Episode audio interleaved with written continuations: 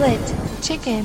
Olá a todos, bem-vindos ao 42 episódio da quinta temporada do Split Chicken. Eu sou o Ricardo Correia e comigo tem aquele que uh, esteve muito atarefado esta semana, não só uh, nas profundezas do mar a tentar, qual Aquaman de Massamá, segurar o submarino, ou lá o que aquilo era, o Titan, como ao mesmo tempo ontem ainda foi dar uma perninha ali na fronteira da Ucrânia e esteve a tentar fazer uma maratona até Moscou. Fala, obviamente, desse que é o grande mercenário do Call of Duty, da Damaia. Rui Parreira, como é que tu estás? Tudo é da. Maia. Eu fico, é, assim, é Massamá, man, é da Maia. é Massamá, Maia, da Maia, Massamá. sei lá, eu estou sempre. Mas falaste bem Massamá primeiro e depois da Maia, mas está bem, é tudo a mesma coisa. É, Tudo é igual, tudo não é? Sintra, não é perto, a da Maia não é perto. É, perto, sim, mas eh, tens a Amadora no meio, que é luz, Massamá. Ah, pá, Portanto, pronto, ainda olha. falta-me a beca. Como é que tu estás? Olha, esta semana, foi- esta semana é estranha Epá, por duas e- coisas. A primeira é que nós nos vimos pessoalmente Já viste? a meio da semana, que foi assim uma coisa eh, para quebrar, o, quebrar aquele jejum que nós temos de só falarmos uma vez por semana. Se der, por isso é que ainda nos damos bem, sabes? Porque não, não, não chegamos a enjoar-nos um do outro. É, há casais que é, que é assim, quando são imigrantes, ele passa tipo 11 meses em França e vem passar um mês a Portugal, dão-se bem. Porque os outros meses, pronto, há de estar entretidos. E nós falamos à segunda-feira, e esta semana não estamos a falar à segunda-feira, porque vocês estão a ouvir isto na terça. Portanto, se alguma coisa aconteceu no mundo assim de muito estranha, não, não, não, não estranhem, porque estamos a gravar isto no domingo à noite, No domingo. porque amanhã, ou para vocês, ontem, é a noite de Rammstein no Estádio da Luz.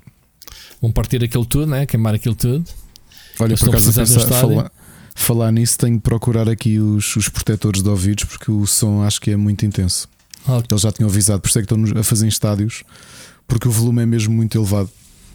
que malucos, meu. Aliás, tinha sido a notícia há pouco tempo que as vibrações dos concertos deles estão a ser eh, apanhadas a 10 km dos sítios, dos estádios onde eles estão a fazer os concertos. Não há regras Portanto, para essas coisas, eles podem fazer isso? epá, há regras, isto quase me faz lembrar o último concerto de Manowar no Campo Pequeno, que eles vieram experimentar o PA novo e pediram mesmo para não levarem crianças, porque tinham medo de, de causar danos eh, irreparáveis. Jesus, ao- Jesus, muito bem. Pá, é, ainda por cima é à segunda-feira, quer dizer. Mas olha, espero que divirtas bastante. Gostava de ver só pela curiosidade, porque eu não sou grande fã de Rammstein, mas sempre ouvi falar dos espetáculos eh, pirotécnicos. né? Falámos aqui também semana passada. Dele ser maluco. Até podes levar frango, né? Passar lá enquanto, enquanto ouves com música. lança-chamas. Sim, Sim. sim. com o calor que chega ao público, né? Mas, Uma mas bifaninha. E confirma-se que ele está cá, né? Ele não foi preso, entretanto. Não, epá, por isso é que eu acho que com, todo- todos os problemas que têm acontecido e ele ter sido indiciado pela polícia alemã, não sei se vão haver muito mais hipóteses do que, do que esta, diz ver. Fez. Vamos ver.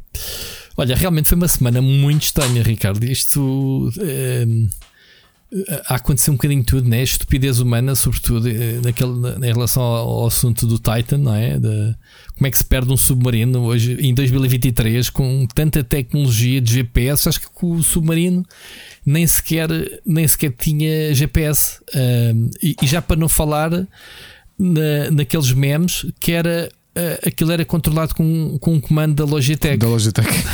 Sim. É tipo, como é que é possível? eh, Eu tenho medo de comentar isto porque às vezes pode parecer frio ou não, não ser empático com, com as pessoas, mas a, a primeira coisa, e, e é uma realidade, é tudo aquilo que se moveu porque 5 milionários pagaram cada um 250 mil euros para se meter dentro de um tubo Oh, em Ricardo, que não tinha é assim, porta. o pessoal co- comparou isso com o pouco destaque que deram aos refugiados e não sei o quê. Eu acho que se também deu- deu-se destaque aos refugiados. Isto é uma situação mediática que é onde é que está, hora a hora, aquela vão encontrar, não vão. Isso alimenta. Isso acontece com aqueles miúdos que se perdem nas, nas não, grutas. Rui, não acho que é só uma questão de mediatismo, é até o investimento que, que, os, que os Estados, neste caso, tiveram de, de, de, de investir para tentar resgatar estas cinco pessoas. Mas isso faz parte. Tu, nem que se fosse uma pessoa, pá, tu tens que mover meios. Ok. moves. Agora é? di- diz isso às centenas de migrantes que morrem e que, aliás, que têm criado celeuma de se descobrir Mas que em morrem- alguns casos Espera. são as próprias polícias marítimas que, Pá, eu isso- que, que os deixam afogar-se. Eu isso não é? sei. Pronto, também não quero alimentar essas polémicas. Aqui a questão polémica foi o destaque dos mídia em relação a ambos os casos. Eu concordo, ok? Uh, mas compreendo que este caso seja mais mediático pela, tudo, por ser um, um submarino, por ser algo que correu mal. E, uh, e enquanto- este aqui que é um bocado um Darwin Award, não é?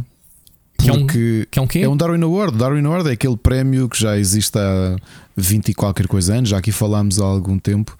Que existe um livro anual que são mortes estúpidas. Era isso que eu estava a dizer. Eu estava a dizer sempre a a falar- falta de sensibilidade. Eu, quando as mortes são estúpidas, eu sou um bocado. Não é que não tenha pena, obviamente, qualquer vida humana não quer estar a ser Pois é, insensível um bocado, é um bocado a Mas- mesma sensação mas- que eu tenho. É, mas, é, um bocado é, é tão estúpido, ainda por cima, pessoas, ah, obviamente, por estatuto social que têm, né? são pessoas inteligentes, ainda por cima. Pá, depois leio um bocadinho de o feedback que eles tiveram. O próprio Mário da, da Média Capital, como é que se chama o Mário? Não sei quantos. Sim, sim. O, o acionista, né? o, o- que, também, que também é o aventureiro, já foi ao espaço e não sei o quê. Ele era para ir nessa viagem, foi convidado a dizer: Ah, anda, Mário, isto vai ser fixe, e não sei o quê. Ele disse: Pá, isso parece-me pouco seguro, não vou. Vê ele dizer agora, achou. Já, já vi também comentários do Richard O- Garriott E o Mr. Beast. e o Mr. Beast, ok. Ah, mas o Richard Garriott, que é Lord British, como a gente conhece no, no- Uhum. no mundo do gaming, que é o presidente do mundo dos do, do Clube dos Aventureiros, duas pessoas de- que morreram eram do clube. Portanto, ele comentou e também disse pá, que não que não que não que não achava que tivesse si- sido feitas todas as coisas de segurança. Inclusivamente o James Cameron, que já foi 23 vezes ao Titanic, Ricardo. Ok, como tu sabes, eh, ele é maluco por mar, ele já fez documentários, já fez expedições eh, submarinas, já lá foi 23 vezes. Disse: Man, aquele submarino é o, o cúmulo do ridículo da segurança. As pessoas basicamente meteram-se num caixão. Estás a perceber? Portanto, Porque aquilo, porque aquilo nem se quer dizer, considerar aquilo submarino é estranho, porque essencialmente aquilo não tem capacidade de ou não tinha capacidade de locomoção, aquilo era um tubo de metal em que, em que as pessoas eram seladas lá dentro, não é? Porque Não Exatamente. tinha escotilha, não, não sim, tinha nada, ou seja, não podiam abrir de dentro para fora, não, completamente. não, não tinha. O que, tu, o que se notava lá dentro, aquilo nem sequer tinha bancos, não é? A malta ia ali sentada no. Se eles compararam aquilo com uma, uma caixa aberta de uma carrinha Toyota Ace, tipo, basicamente fechada, não sei, é muito estranho. É eu, eu acho é- a parte estranha é isso: é tu 250 mil euros. Eu, eu com 250 Exato. mil euros eu mais do que resolvia a minha vida ou, ou par- grande parte Ah, das minhas preocupações. Para esta malta é apenas, não é? não é? E tu veres é, é um Darwin Award, é seres profundamente estúpido. Porque lá está, aquilo não tinha mecanismo de propulsão, aquilo era atirado ah, para, para debaixo d'água e tinha depois ser, ser trazido para cima. é? Portanto, aquilo é. Agora vamos ver se isto chegou lá. Pois, E, novamente, eu sei que isto pode parecer muito frio depois- de estar a. sim, mas, é, mas temos que ser um bocadinho frios neste. Pá, analisar a estupidez humana é, é- temos que ser frios, pá, temos que ser. ah, não é ai, coitadinhos, morreram 5 pessoas que morreram. Sim, ok, mas ah, piores são os problemas que agora os que cá ficam têm que enfrentar por causa da estupidez dessas pessoas, percebes? Ou, ou as pessoas, famílias e não sei o que é que sofrem com isso tudo agora, não é? Alguém vai ter que pagar contas, não é? Indenizações, digo eu, não sei, da empresa, o que, é- o que é que seja. Ahm, eu, eu- eu sou um pouco insensível realmente quando mete muita estupidez humana. Bom, acidentes acontecem, coisas que podem correr mal, obviamente. Nada, nada a dizer sobre isso. Agora, eh, analisando a frio né, todos os dados, aliás, o que foi mostrado durante a semana, né, ahm, foi isso.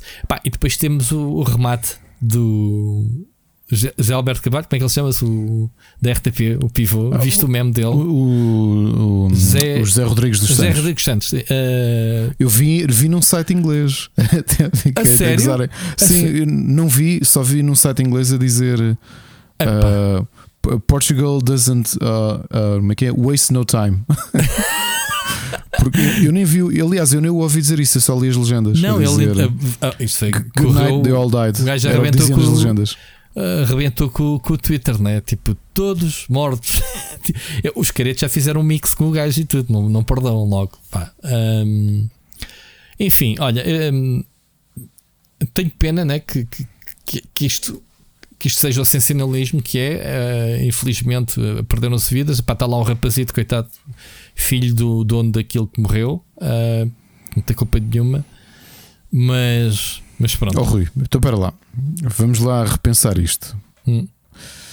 Eu até na, ali naquelas feiras da costa da Caparica, quando eu às vezes olho para aquelas atrações cá ali, eu às vezes ponho-me a olhar para aquilo e pensar assim: sim, hum, sim, pá, sim. isto é capaz sim, de. Sempre. Estou sempre. Se aquela, aquela montanha russa manhosa que aquilo banda por todo lado.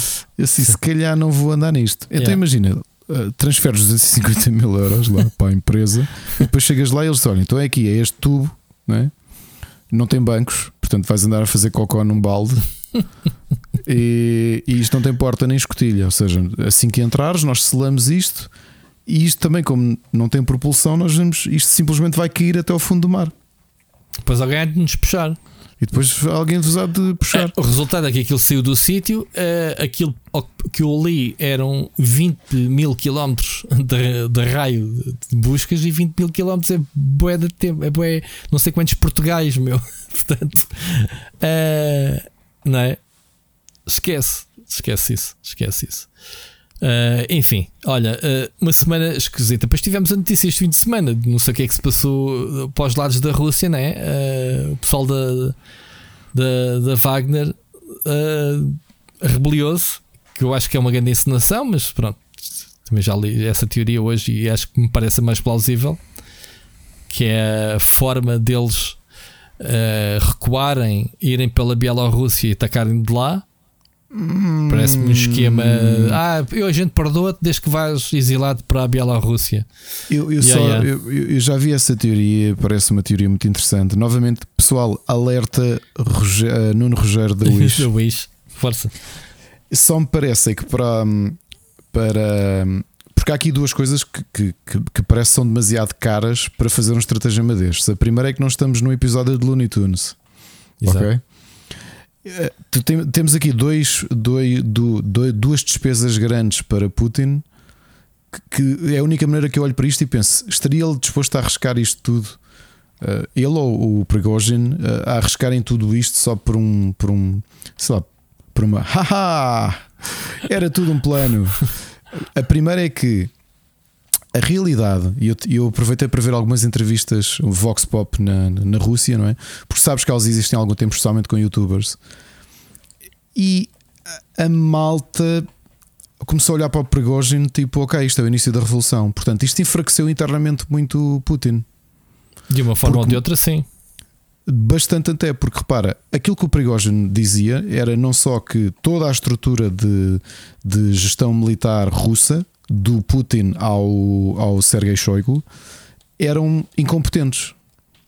E isto parece-me algo.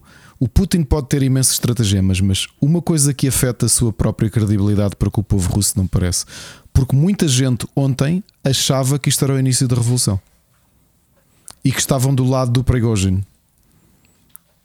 Um, e portanto, essa é a parte que eu acho que é um bocado difícil. Ou seja, o, o, capital político que o Putin perdeu nos últimos dias e a pressão interna e um bocadinho abrir uh, internamente este espaço não me parece que, que, justificasse isto ser uma.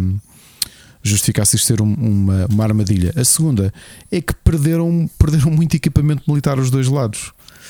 E, e a Rússia não, não está propriamente num momento em que em que se possa dar ao luxo de estar a perder uh, helicópteros militares e coisas do género, porque na, naquelas caramuças que existiram, que aconteceram ontem na, na, naquela cidade, agora não lembro como é que ela se chama, na fronteira com a, com a Ucrânia. Hã? Kherson? Não, já no lado da Rússia, portanto hum. era um nome assim composto, não, não te consigo dizer. Okay. Parece-me que, que, que, nenhum dos dois lados uh, se dá ao luxo disto. E por outro lado, também acho que o Prigozhin pode estar a, pode estar a ter algumas expectativas e tem tido essas expectativas porque ele tem crescido muito internamente na opinião pública russa. E não sei se ele não se está a posicionar e aproveitou isto tudo para se posicionar como, como sucessor. Ok, portanto, eh, ele que foi, como nós sabemos, o braço direito do Putin, não é? Eu, se fosse ele, tinha muito cuidado com o que bebia a partir de hoje, mas isso é o que digo. E estar a deslocar é, é Novamente, Nuno Rogério da Wish e do AliExpress é o que vocês quiserem. Mas para a forma como o norte de. precisamente por essa posição da Bielorrússia, há muito tempo que depois, de, depois da reconquista da, e da contraofensiva que existiu em Kiev ainda em março de 2022, 22, sim. Aquela zona está muito protegida exatamente a preparar-se com qualquer coisa que pudesse vir da Bielorrússia. E Sim. por outro lado, não parece que o, o, o, Alexander Lukashenko, que não está numa fase boa, até tem havido muitos rumores em relação à sua saúde nos últimos tempos, está isoladíssimo. Isso era o, o nós sabemos que ele depende muito do Putin, mas militarmente não consigo ver o que é que eles ganhariam. Ou seja, a forma como eles estão a levar tareias imensas e estão a perder imenso daquilo que conquistaram no, no sul e no sudeste da Ucrânia para de repente vir pelo norte e tentar atacar Kiev, que deve ser das zonas mais uh, fortalecidas uh, da, do momento. Uh, não sei, meu. Acho. Estavam, estavam a dizer que, que, que, que o grupo Wagner uh, palmilhou mais por dentro da Rússia que a Rússia, neste tempo todo, desde que começou a guerra, entrou pela Ucrânia. Então, mas tens duas explicações para isso. A primeira é que todos nós sabemos que a própria Rússia, dentro da ofensiva ucraniana, depende muito do, da capacidade do grupo Wagner. Uhum. E se tem grande parte do poder militar e do, do complexo militar uh, russo está na Ucrânia, uh, todos Sim, nós claro. já jogámos RTS. Claro, mandas o sol todo para as bases, atacar os inimigos e a nossa base fica muitas vezes a levar na boca. Não deixamos lá tu, ninguém. Yeah. Essencialmente, tu tens as tuas tropas e os aliados. O Putin fez unidades, fez, fez, fez e está com o automático a enviar para a Ucrânia. Tipo, tens o ponteiro lá, tipo, assim que fazes uma unidade, está já lá vai. Flag. Está lá, está lá flag. flag. exato. E não é só isso, e para quem jogou Warcraft, quando tu tinhas aqueles aliados que eram as fações que eram próximas de ti, mas tu não os controlavas, neste Sim. caso. O, eh, o, grupo o Wagner. Wagner. deve ter perdido Sim. a cor, tinha a mesma Sim. cor que o exército russo e de repente passou só a, a aliado e de repente é inimigo, numa certa altura. E portanto é óbvio que eles palmearam aquilo tudo eles chegaram a, a 80 km, não foi? A 100 km foi. de Moscou. Mesmo ali. Eu não, eu não, estou a dizer que eles fossem conquistar, conseguissem conquistar Moscou. Isto já, já é outra, já é outra fruta. Bom, ele diz que tinham só ali 5 mil homens e mais 20 mil homens, uh, eh, 20 mil no total, à disposição uh, para morrer se fosse preciso. Portanto, é preciso ter corrones para fazer isto. Uh, quem, quem, nós não sabemos o que é que envolveu a negociação agora, que o Prigozhin saiu muito fortalecido desta história toda e o Putin muito enfraquecido. Mas sim, foi uma negociação repara, às três pancadas, tipo, pá, tá, tá bem, tá, toma lá, estás. Nós não sabemos, essa é que é a questão. Não sabemos se é que estou a dizer que há, a teoria, que há a teoria de estratégica de reposição de, de, de, do e grupo pá. Wagner da Bielorrússia. Ou seja, não chamar a atenção, porque, porque repara, de repente o exército russo um, convida os militares da Wagner que, que, não participaram nesta rebelião a entrar, a serem pagos diretamente pelo exército russo. Ou seja, estão a integrar, a, integrar a, a esta malta.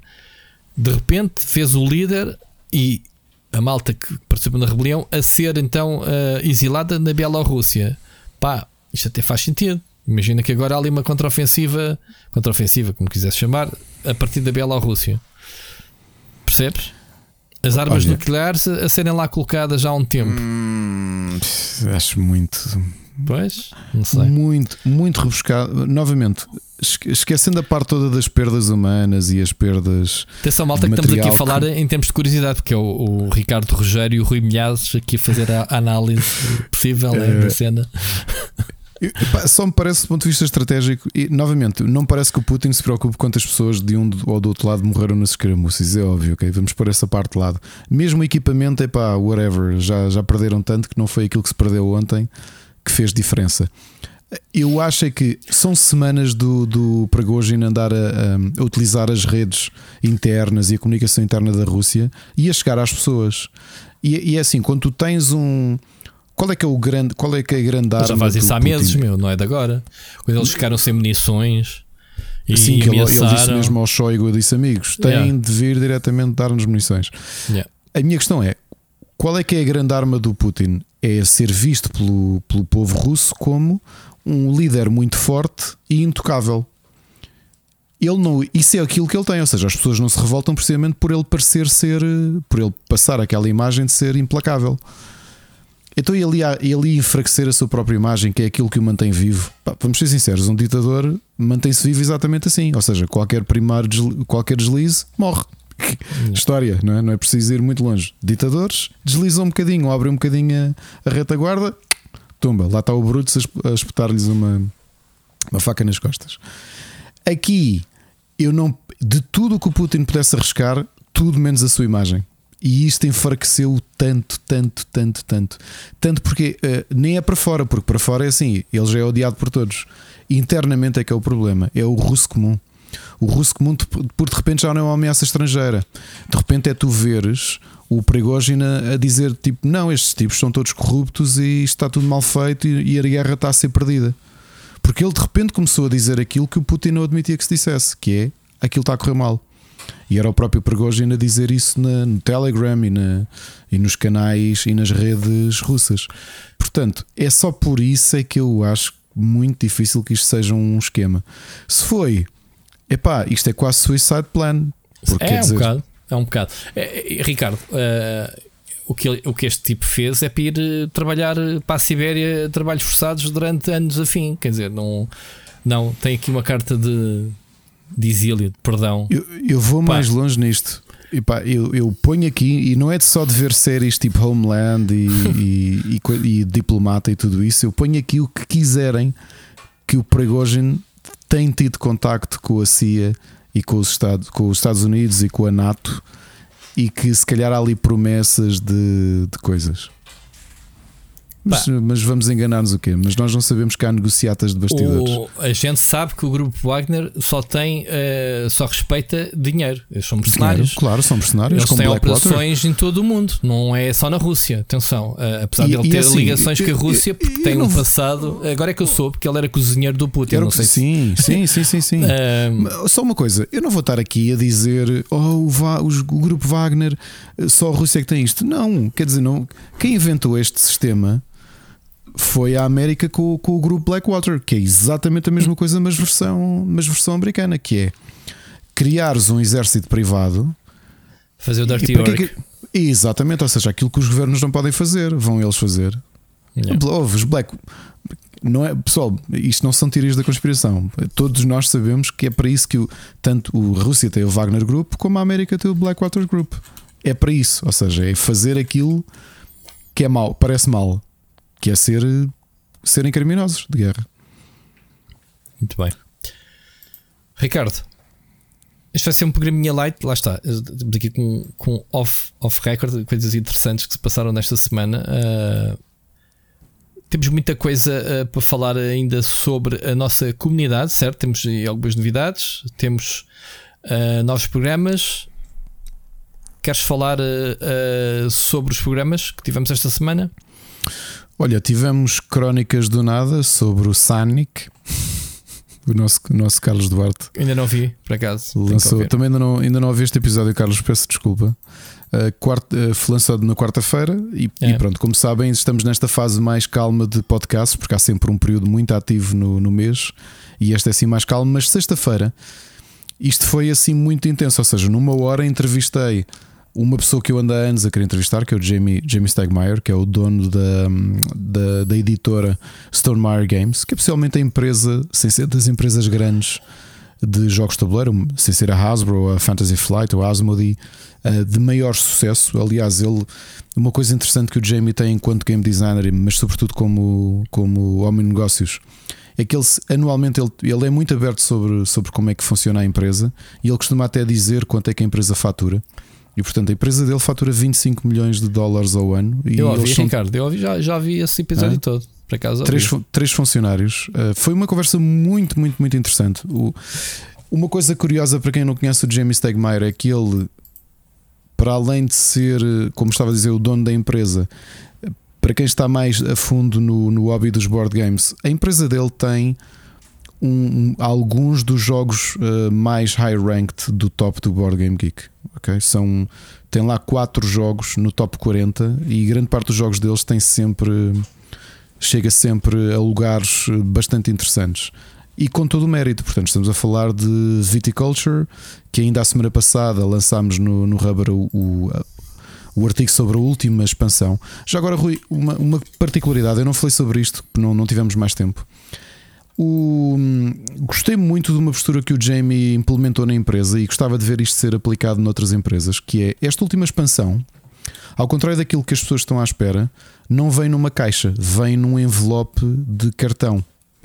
Porquê? Porque como todo o conteúdo eram uns boards novos e eram cartas, cabia tudo num envelope A4 reforçado, não é? Um envelope de, de cartão mesmo uh, forte. E é distribuído assim, um cartão reciclável. E é uma coisa que a empresa criou em 2022, que são as novas expansões que não tenham miniaturas, que não tenham nada disso, que seja só algo impresso, que sejam cartões, que sejam cartas, de enviarem para as lojas e enviarem para os, para os clientes em envelopes de cartão, porque primeiro fica mais barato do ponto de vista de despesa, obviamente, para todos, a nível de produção, mas também reduz um bocadinho o desperdício. Porque eu já te disse aqui, já conversámos e aproveitei até para falar sobre isso no artigo os, os jogos de tabuleiro ocupam muito espaço. Uhum. E há, eu, por exemplo, já não faço isso. Eu já tento ao máximo que cada jogo base tenha lá os componentes das, das expansões. Mas durante muito tempo eu guardava as caixas todas. E essencialmente tinha as caixas de, de cheias de ar a ocupar espaço.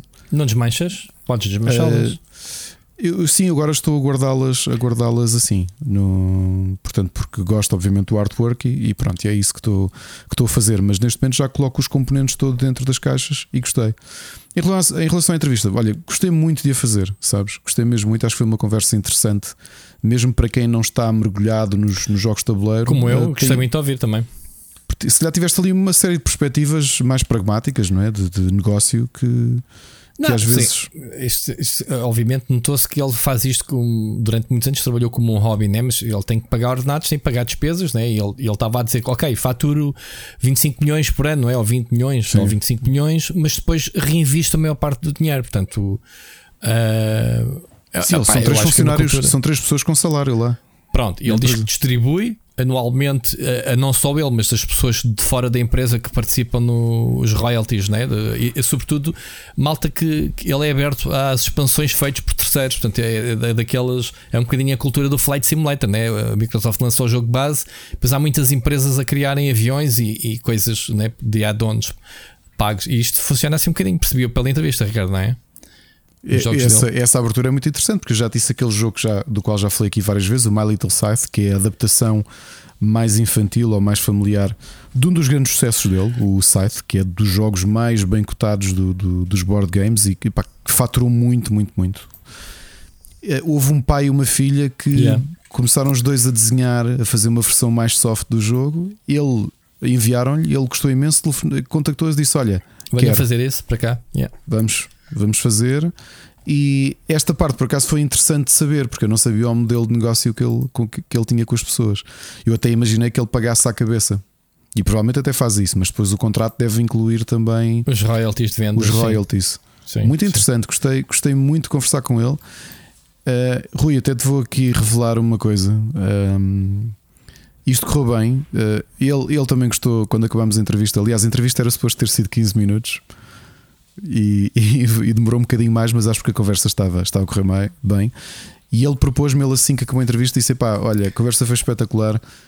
Posso-te aconselhar uma pessoa bastante conhecida também. Fixe, abrir eu, portas para outras pessoas. Eu acho que ele adoraria ser entrevistado por ti. Uh, a conversa foi espetacular. Eu disse: siga. E pronto. Claro. E é amanhã que vou gravar, Rui. Amanhã, Ah, já está combinado. Ah, fixe. Já está. Já está aí tudo vais enriquecendo aqui os nossos especiais. Uh, continua sem nome a, a, sessão, mas vai ficar especiais. Eu acho que, é, realmente acho que especiais. Chicken especial por ser entrevista, não é? yeah. Mas sabes que é, é, o que eu queria centrar, eu não queria que estas entrevistas fossem só para quem joga jogos de tabuleiro. Eu acho que eu queria que esta entrevista não foi, a foi super também, interessante. Eu gostei de ouvir. É? Sim. Que sim. desse um bocadinho a perspectiva do que é que é o mercado, o que é que tem mudado, o que é que, o que, é que está a acontecer. Sim, sim, sim, sim. E Falaram quando apanhas do... alguém Falaram diz, do diz. Kickstarter também, na, na, como é que funcionam as cenas no Kickstarter. O que é que mudou? O que é que a pandemia yeah. mudou? Como é que as pessoas lidam com os jogos? Uh, só não vou dizer ainda quem, mas ele, exatamente por, por ele, ele saber que o Rubber Chicken e o Split Chicken se centram mais nos videojogos, quando acabou ele disse: pá, adorei essa perspectiva de negócio, essa perspectiva mais a fundo. Por se ele também deve estar, eu já vi, não é? Se muitas entrevistas centram-se em coisas muito específicas. Então, olha, como é que foi fazer o jogo X? Ou, estás a perceber? Uhum. E ele diz: Olha, tem a pessoa perfeita que está entre os dois mundos, entre os videojogos e os board games. Eu acho que ele ia adorar. E, e pá, e foi. Acabou a entrevista, ele mandou logo um mail: Olha, este é o Ricardo, tem este podcast. O uh, que é que achas? E a, e a pessoa em questão respondeu-me logo e vai ser amanhã. Portanto, esta semana temos um novo Split Chicken especial. Bem. Muito bem. Para além então... disso, Rui, vocês uhum. estão a ouvir isto terça-feira. Ontem estreou uma rubrica nova uh, em três sítios: em artigos, em artigo escrito no Rubber, em podcast aqui no Spotify e nas redes todas de podcast, mas também no canal Split Screen, que é o Albergue dos Silêncios, um programa escrito pelo Filipe Rissa. Muito fixe. Muito fixe. É esse tipo de coisas que eu, que eu pretendia ao abrir, obviamente, eh, ao, ao pretender a tua ajuda, de termos uh, abertura de mais colaborações, mesmo a nível de vídeo, uh, e acho que é interessante. Uh, diferente. Gostei do, do que se fez. Portanto, neste momento não, não lançámos, em que estamos a gravar, portanto, não sei o feedback da malta, mas yeah, espero que tenham gostado de. Leiam, ouçam e vejam como quiserem, ou, ou, ou só uma das três, ou whatever preferirem. Mas pronto, fiz, Ricardo. Para a semana a mais, albergues. O nome também é giro. Alberto é o Alberto dos Silêncios, é sim senhor. Muito bem. Tivemos também das chat, já que falas de board games no sábado ou domingo? Sábado? No certo? sábado, exatamente. E neste caso foi, foi dedicado, falando, continuando a falar de géneros de jogos. É, o Pedro e o, e o Marco uh, estiveram a falar do Sky Tier, uh, que, um, que, houve uma demonstração desse jogo, do Sky Tier, do designer Giacomo Neri e, e, aproveitaram essa demonstração, essa sessão de teste, porque as sessões de teste e a, e a pandemia empurrou muito isso. Ah, é online, Por, é? Tipo streaming?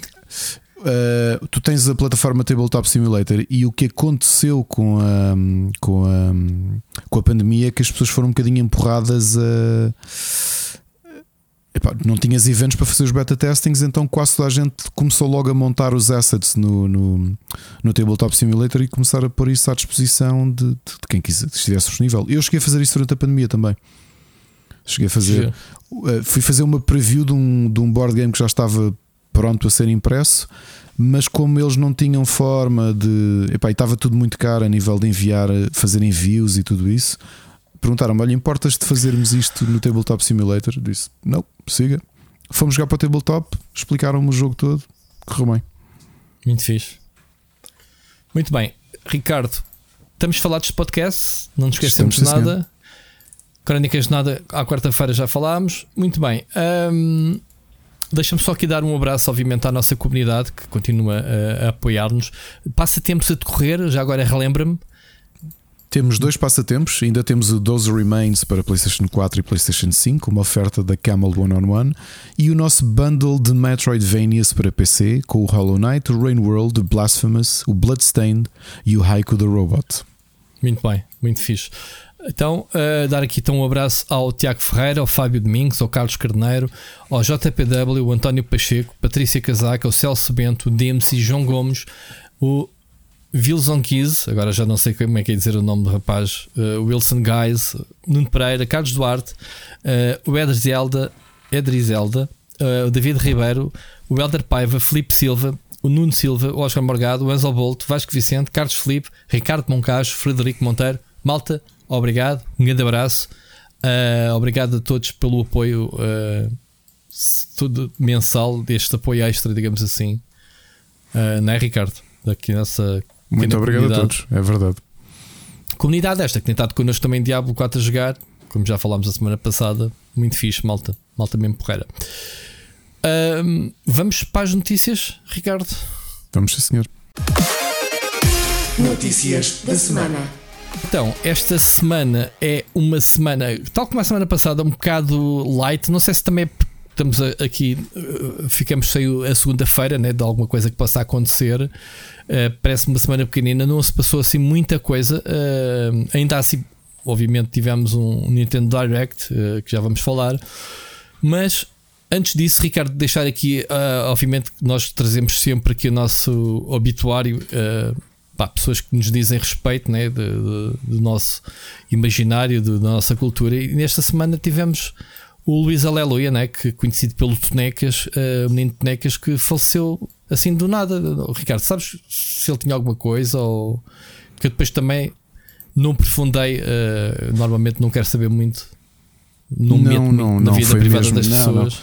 Não, não foi. foi não, aparentemente, não, quer dizer, não, não, foi, não foi anunciado qualquer, qualquer causa de morte. Uhum. O que vi há pouco, lá está como não sigo as revistas cor-de-rosa.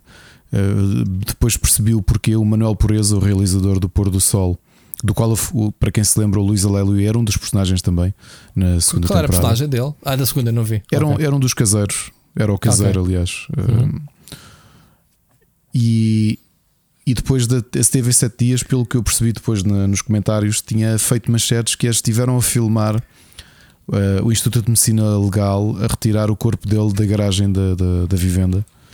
E imagens exclusivas, corpo de. Estás a perceber? E fazeram esse tipo de comentários. Aonde? E o, na TV 7 Dias. Epá, é tão mal, mano, essa, essa publicações de cor-de-rosa. Epá, que nojo. E o Manuel Pureza publicou logo um, um, comunicado a dizer que essas, eh, as revistas assim que andaram a fazer isso que estão banidas da, dos screenings do, do filme, do ah. Pôr do Sol, e que não vão ter acesso a nenhum tipo de informação deles. Portanto, cortaram mesmo relações com, Epá, é, com esses meios. É, é, são os abutres, pá, não tem outro nome. É este porque, tipo de. É, é, mas eu tenho pena que não se faça mais isto a mais, a mais meios, sabes?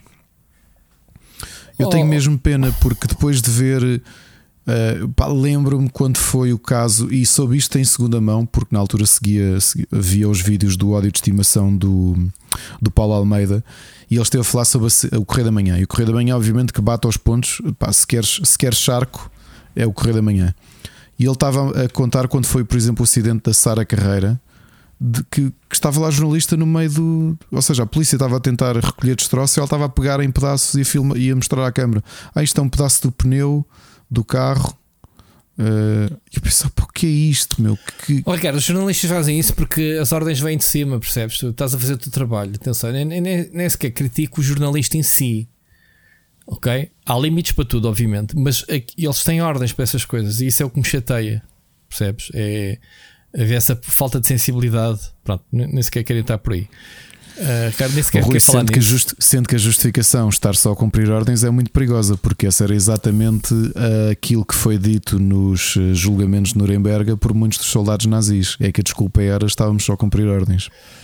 Ok, mas não queres comparar uh, entre a cosquice jornalística e, não. obviamente, crimes de guerra não, né, cometidos não, por não, não estou a dizer isso, eu só te digo é que a ideia de estar só a cumprir ordens é muito, muito perigosa para usar. Não, eu estou a dizer, ela não está a fazer nenhuma ilegalidade, tanto quanto eu sei. O que eu quero dizer é, é só mostra o cadáver se for possível, ou seja, vai até ao limite, percebes? É, é essa questão que é. Porque ao fim e ao cabo é o, é o que vende, é isso. Infelizmente, as publicações que mais vendem é exatamente sobretudo cor-de-rosa, porque são pessoas que a gente conhece da nossa vida e tu queres saber cosquices sobre elas. Epá, faz parte do nosso ADN. Nunca, nunca, nunca abriste uma do nada uma notícia ou uma coisa qualquer que tem um título clickbait. Pá, todos nós caímos nessas merdas e depois vais ver o conteúdo e pensas, é foda-se, porque é que eu clico nestas, continuo a clicar nestas merdas? Pá, infelizmente é assim. Um, e, e, é, isso, é isso que eles querem vender, obviamente. Agora, isso, isso foi muito, muito grave. Uh, pá, estar a, estar a mostrar, quer dizer, pá, respeito às pessoas, não é? Não é por ser uma pessoa conhecida, é respeito. Sim, sim, e, e, eu, por exemplo, vi um post do Miguel está a ouvir-nos agora. O Miguel trabalhou diretamente com o Luís Aleluia e, e, e acho que chegou. Não, não sei se o, Miguel, o, Luís chegou a ser professor dele, mas eu sei que ele aprendeu muito com o Luís Aleluia. E, e, e acho que era uma pessoa muito querida no muito querida mesmo no, no, Eu sempre tive boa, eh, boa ideia dele ser uma pessoa. Gente, é? Sim. É, não é? As personagens que ele faz, acho que a forma dele estar não era propriamente um ator que estava que estivesse sempre na, no, nas notícias ou no, a, a bicos de pés. Vias ele nas novelas ou na, nas peças ou onde quer que ele estivesse, mas parecia-me ser um, uh, não ser um ator mediático, portanto, um recatado, tipo é conhecido pelo trabalho e não por, por outras coisas, percebes? É isso que eu quero dizer. Uh, olha, eu fico com pena, não, polémicas à parte disso que de dizer, tenho pena, pá, eu, novo, uma pessoa de 63 anos, quer dizer, hoje em dia hum, não é nada, não é? Uh, tenho pena, uh, espero que não tenha sido, pá, nenhuma depressão ou qualquer coisa, ainda não é? Não sei. Uh, ele ia estrear uma peça em setembro, teatro. E feito o, o, post dele, por acaso, uh, vi porque o Hermano José retweetou. Retweetou, não, repostou no, no Facebook. E era estranho porque ele parecia assim meio de despedida, por acaso. Foi. É, é, era, é estranho. Pois, então por isso é que eu estou a dizer. Pode não ter sido natural, também não sabemos, né? Se houve, se houve aqui alguma, algum suicídio ou assim, não sei, né? Esta depressão às vezes, a gente nunca. Uh, não sei, não sei do que é que ele faleceu. Ricardo, avancemos, porque isto é deprimente. Pá, eu sinceramente tenho pena das pessoas. Uh, o que é que temos aí mais para, para Olha, anunciar? Uma, só uma novidade aqui para a nossa comunidade. Uh, isto às vezes há males que vêm por bem. A semana passada o site do Rubber, depois de muito tempo sem estar atualizado, cresceu muito, de forma muito, muito, muito, muito grave. Teve que ter, eh, ter a intervenção é? do Johnny. Tivemos de investir aqui numa série de coisas que não tínhamos. E não era tarde nem a cedo, aproveitámos para modernizar o site, está muito mais leve, está tanto do ponto de vista técnico, de carregamento, eh, como também o próprio, o próprio design, que já não era atualizado há algum tempo. E aproveitámos para fazer uma coisa que já queríamos fazer, que não está perfeita ainda. Eu acho que ainda vou fazer aqui umas alterações, mas que era algo que há muito tempo, por exemplo, aqui a Ana me dizia que era uma, uma falha nós não termos. Que é para quem é fã de um programa, de poder diretamente ouvir aqui os nossos programas do, do, do, do universo Split Chicken e ter acesso aos episódios separadamente. Então, se vocês forem agora à front page do Rubber, tem não só logo embebido o, um widget do Spotify que vos permite ouvir qual é que é o último episódio lançado, portanto está lá sempre disponível. Mas se começarem a fazer scroll e têm uh, o thumbnail com todos os programas da rede, se clicarem em qualquer um, vão ter a playlist apenas desse programa separado. Portanto, aqui está. Uma coisa que já queríamos fazer há muito tempo. Uh, falta já agora estava a carregar lá o Split Chicken especial, que é o que pois está, está eu reparei nisso há bocado. Não tem link. Para, falta-te o link. Isto é, isto é detectar, eh, tu não pagas para fazer QA, ninguém me contrata para fazer QA. Olha, eu é logo, tipo 3 segundos depois já cobri aqui eu, eu, reparei, eu reparei, há bocado, eu reparei há bocado, mas quando estávamos a falar. Eu reparei primeiro, azar, olha, estavas a ver se passava. Não, eu reparei primeiro, reparei primeiro, estava a ver se tu não reparavas e não dizias não, nada. Não, passa nada. Eu. Sabes que, olha, eu, mas... sabes que eu testei, uh, eu já fiz um site chamado PT Gamers e era eu que fazia uhum. os debugs de todas as versões novas e eu corria a clicar em tudo. Portanto, eu ganho uma ginástica na altura. Eu nem sequer tenho isso no meu currículo, sabes? Às vezes parece que não, mas se calhar isso era interessante. Fazer QA de, de websites, percebes? É, que já fiz isso. Enfim. Diz, Ricardo. E já agora só uma informação curiosa, porque nós perdemos completamente o fio à meada. Este episódio que estão a ouvir é o centésimo, nonagésimo segundo episódio Split Chicken, sem contar com episódios especiais. Portanto, só de episódios regulares das 5 temporadas, isto é o centésimo, nonagésimo segundo. Quer dizer que o grande 200 está perto. Sim, já agora, já agora eh, fica aqui um pré-aviso. Vamos anunciar para a semana o período das nossas merecidas férias, ok? Já depois diz, vamos parar umas semaninhas, como o ano passado. Uh, o, o, programa principal não quer dizer que o resto da nossa malta continue a fazer os programas hits ou que venhamos a fazer durante esse período especiais. Porque o Ricardo, ano passado, lembro-me de eu estar de férias e ele estar com a comissãozinha, não foi, Ricardo? Ainda fizeste algumas coisas especiais. É capaz de acontecer, não sei, da, da parte ao parte, parte do, meu, do outro lado. Quem mas sabe? vamos ver. Mas vamos ver. Mas do programa, do programa semanal, do nosso programa semanal, vamos fazer um merecido descanso, sim. Até porque Uh, já estou a ver da semana passada e esta semana a indústria, que é a nossa base, né? ao fim e ao cabo, a gente está aqui há 45 minutos, ainda nem tocámos em videojogos, mas a indústria está meio paradota, começa a estar parada. Agora vamos entrar em julho e não se vai passar assim quase nada. Um, Ricardo, mais coisas. Tens aí também uma grande novidade para dar? Tenho uma grande novidade. Mão. Eu bem dizia que esta semana já havia espaço para o anunciar, é exatamente isso que vamos fazer aqui.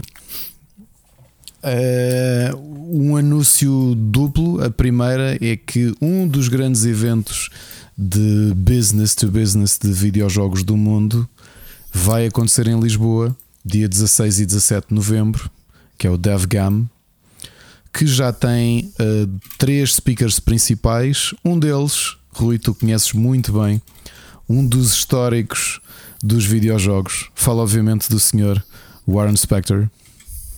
vai ser um dos primeiros, já é um dos primeiros convidados que já foram anunciados, portanto eu já sei de outros quantos, mas obviamente ainda não posso dizer. Já agora, aqui. para quem não sabe, criador de System Shock, Deus Ex, uh, sei lá, ele teve com o Lord Bridges a trabalhar no último online. Exatamente. Uh, na Origin, super, super estúdio, né? Que deu, que deu origem ao nome Origin de, de Electronic Arts. É uma história gira, obrigado. Exatamente. Uh, o Thief. fez os jogos do Mickey também. O Thief já também é dele. O, o? o Thief. Ah, o Thief, sim. Um, enfim, ele tem muita, muita coisa. Um, mais recentemente, os jogos do Mickey, como é que se chamavam? Já não me recordo. Para a Wii. Os Lembras? Epic, um, Epic, Epic, Epic Mickey. Mickey. Portanto, sim. cá está. É um senhor. Já, é, já assisti já, uma conferência 60... dele ao vivo na. Aonde, Ricardo? Na, na E3, E3? Provavelmente. E3. Sim, tem gravado. Foi na E3 de 2010, sim. Curiosamente, Andava... ele, que, ele que, cuja origem eh, vem dos eh, RPGs de, de, de mesa, portanto, de, uhum. tra a trabalhar, era o editor-in-chief da, da empresa do Steve Jackson. Foi assim que começou a carreira dele. Oh, yeah. E, e no dos anos 80. Do Steve Jackson e do Ian Livingstone. Exatamente, exatamente. Uhum. Ok, fixe, fixe, fixe. Portanto, Muito bem, mais, Ricardo. Uh, vamos ter também já anunciado o Hilary Kuitinen, que é o, o diretor de um estúdio que nós gostamos muito, que é a Housemark. Uhum. Também vem cá falar, vai ser um dos speakers principais. Só que essa não é, é a única novidade, é que esta vinda do DevGam para cá é um, um segredo que está a ser negociado há meses porque o IndieX está envolvido neste DevGam 2023 e, portanto, este evento que é mais ligado à indústria, como, como devem imaginar e que já vão perceber por causa do preço dos bilhetes, a competição do IndieX física principal vai acontecer aqui. Uma delas, ok? Portanto, Rui, o IndieX já sabias disso, não é? vai dar um salto é de responsabilidade muito grande. Uh, isto já estava a ser negociado desde novembro de 2022, foi, foi muito tempo de discussão e vai acontecer num hotel de 5 estrelas em Cascais, que é o Oitavos. O que é que Uau. acontece? Como estava aqui a dizer, é um evento direcionado para, o, para empresários, para, para, para negócios de videojogos e por isso é que os bilhetes não são muito acessíveis. Portanto, Há bilhetes só para assistir às sessões dos speakers, custa 250 euros. E depois o bilhete business, o, o tradicional mais comum que dá acesso a, a, a meetings de, de, negócios, custa 400 dólares. Isto de preços de early bird. O VIP de 790, tudo isto com festas privadas. E depois um para Indie Dev de 150, 150 dólares. Mas hoje que estão a ouvir isto já, está, já estão abertas as submissões do IndieX 2023 e que vai ter uma das suas posições principais dentro deste evento e, portanto, da minha parte, obviamente que aquilo que podem imaginar é a sensação de responsabilidade de ver o IndieX que tem vindo a crescer muito de ano para ano e que de repente que se vai unir um dos maiores eventos de business to business. Porque a ideia é, é, é ter aqui Estás satisfeito dessa, dessa ligação? Ou seja, tiraste o, o IndieX do mainstream dos nossos habituais uh, jogos, uh, eventos de jogos para, para Sim, algo mais ligado à indústria? Faz mais sentido? No, na faz mais sentido porque a realidade, e, e, aliás, nesta altura vocês já estão a ver, porque já é público, uh, nós negociámos, nós sempre tivemos esta missão, este, este sentido de missão em relação aos jogos indie. E, trazer, eh, ou seja, os finalistas do IndieX não vão pagar, vão ter na mesma as condições que sempre demos quando estávamos no Lisboa Games Week, quando estivemos no, no XL. E aqui estão ligados Games logo World. aos tubarões né? de, de, da indústria. Podem Exatamente. fazer logo ali é, negócio. Essa era é? a ideia, portanto, nós sempre uhum. quisemos ter esta parte de negócio, mas não é uma coisa que, se, um, que tenhamos tempo para investir, que queiramos investir. Eu acho que nós somos bons e a nossa qualidade é, é e já temos esse street cred de muita gente, como sabe. O ano passado foram 670 estúdios no mundo todo a enviar jogos para, para o IndieX. E é isso que queremos fazer, portanto, uh, criar uma exposição se que é mais proveitosa para os criadores indie, porque vêm a Portugal e vão logo, têm logo acesso gratuito e uma banca gratuita num evento muito importante business to business. E quem sabe, Rui, a ideia aqui é criar um, uma GDC Lisboa, portanto, ser o último grande evento business do ano, do ano civil, acontecer em Lisboa nesta altura. Calha no último dia do Web Summit, porque, e é de propósito, exatamente para aproveitar também muitos dos investidores que ainda estão aqui na cidade. E eu acho, novamente, eu sou muito Ou suspeito. seja, acaba o Web Summit e, e, começa este? Exatamente. Uhum.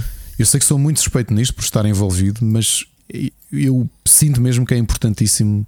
Era muito bom que isto corresse bem, porque ia, ia dar acesso a, a, muitos criadores, especialmente nacionais, a uma coisa que, que, se tu quiseres ter acesso, tens de investir muito mais dinheiro, tens de investir muito dinheiro. Em viagens, em estadia, em bilhetes, porque os bilhetes dos eventos de business, como tu sabes, são sim, caríssimos. Sim, são caros, sim, sim. A DEFCOM, se tu fores ver, eu vou à DEFCOM, como sabes, mas. Oh, os bilhetes para o Web Summit são, são um valor, digo. E o a própria DEFCON, que é das mais caras, a DEFCON e a HDC, os bilhetes andam à volta de hum. 2.500 euros. Ok? E portanto não é acessível a todos os, mesmo a um, a um, jovem estúdio. Aqui faz mais sentido nesse, nesse, nesse espectro de missão que é o, os criadores indie vêm e têm uma banca que nós continuamos a oferecer e, e têm logo ali acesso a quem vão, vão ser centenas de, de empresários de todo o mundo e, e, que querem vir exatamente conhecer esses jogos. E para nós, posso dizer uma coisa muito positiva e o feedback que nos foi, foi, foi sendo dado da organização de DevGam.